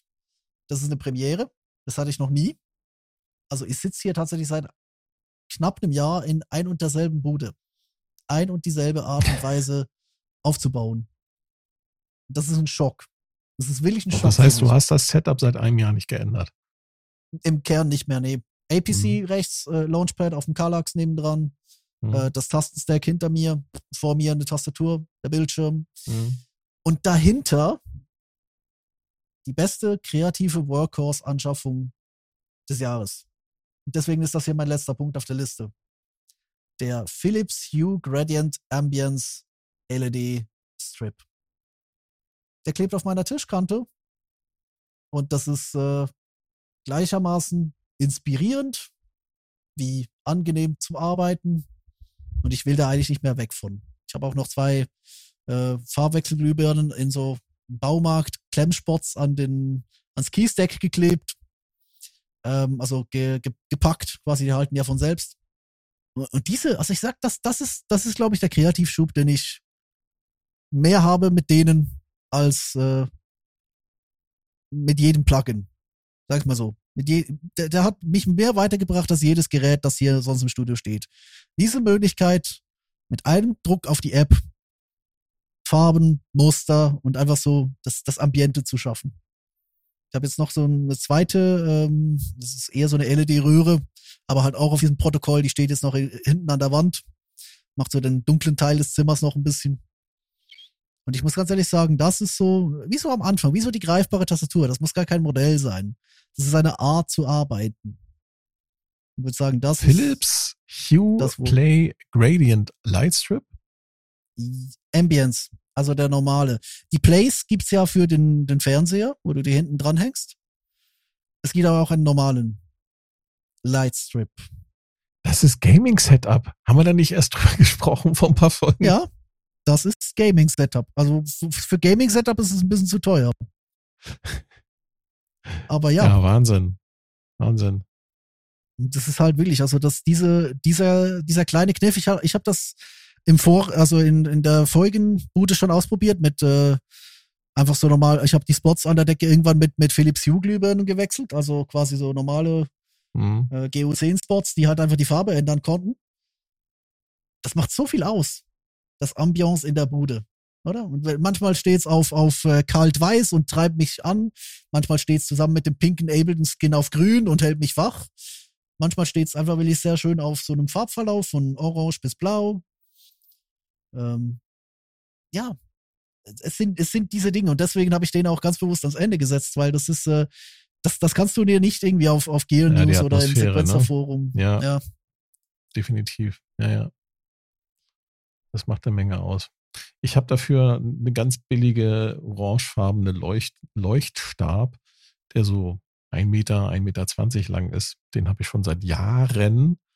Den habe ich hier einfach jetzt in die Zimmerecke gestellt und das reicht mir als, als Stimmungslicht, sage ich mal. Erstmal gibt's im Baumarkt.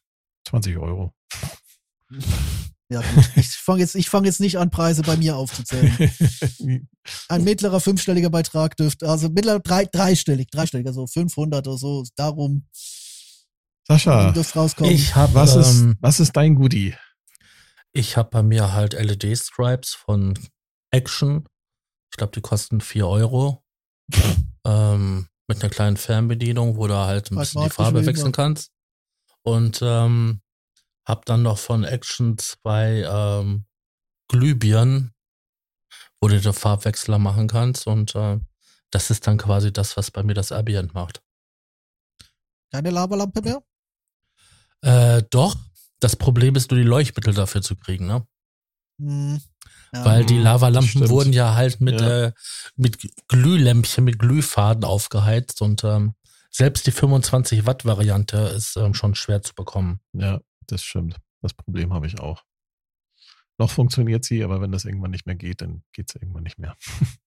Ja, und dann habe ich halt auf der Unterseite von meinem Tisch, also ich habe ja meinen Tisch auf zwei Ebenen, habe ich dann halt ähm, eine LED-Stripe geklebt, eine weiße, die kann ich anmachen und dann habe ich halt meinen Tisch schon komplett ausgeleuchtet, Mhm. ohne dass es mich stört. Ja, also ich habe meinen auch ganz, ganz bewusst hinten auf die Kante geklebt. Das ist so ein leichter Glow, aber der ist einfach ein schöner Kontrast zum schwarzen Bildschirm. Genau. Das ist so mein Goodie. Ich finde das einen wunderbaren Schluss. Macht mehr Musik und schaltet auch beim nächsten Mal wieder ein, wenn es heißt. Im Probe-Podcast beim gemütlichen Talk im Proberaum. Und tschüss. Tschüss. Tschüss. Der Probe-Podcast.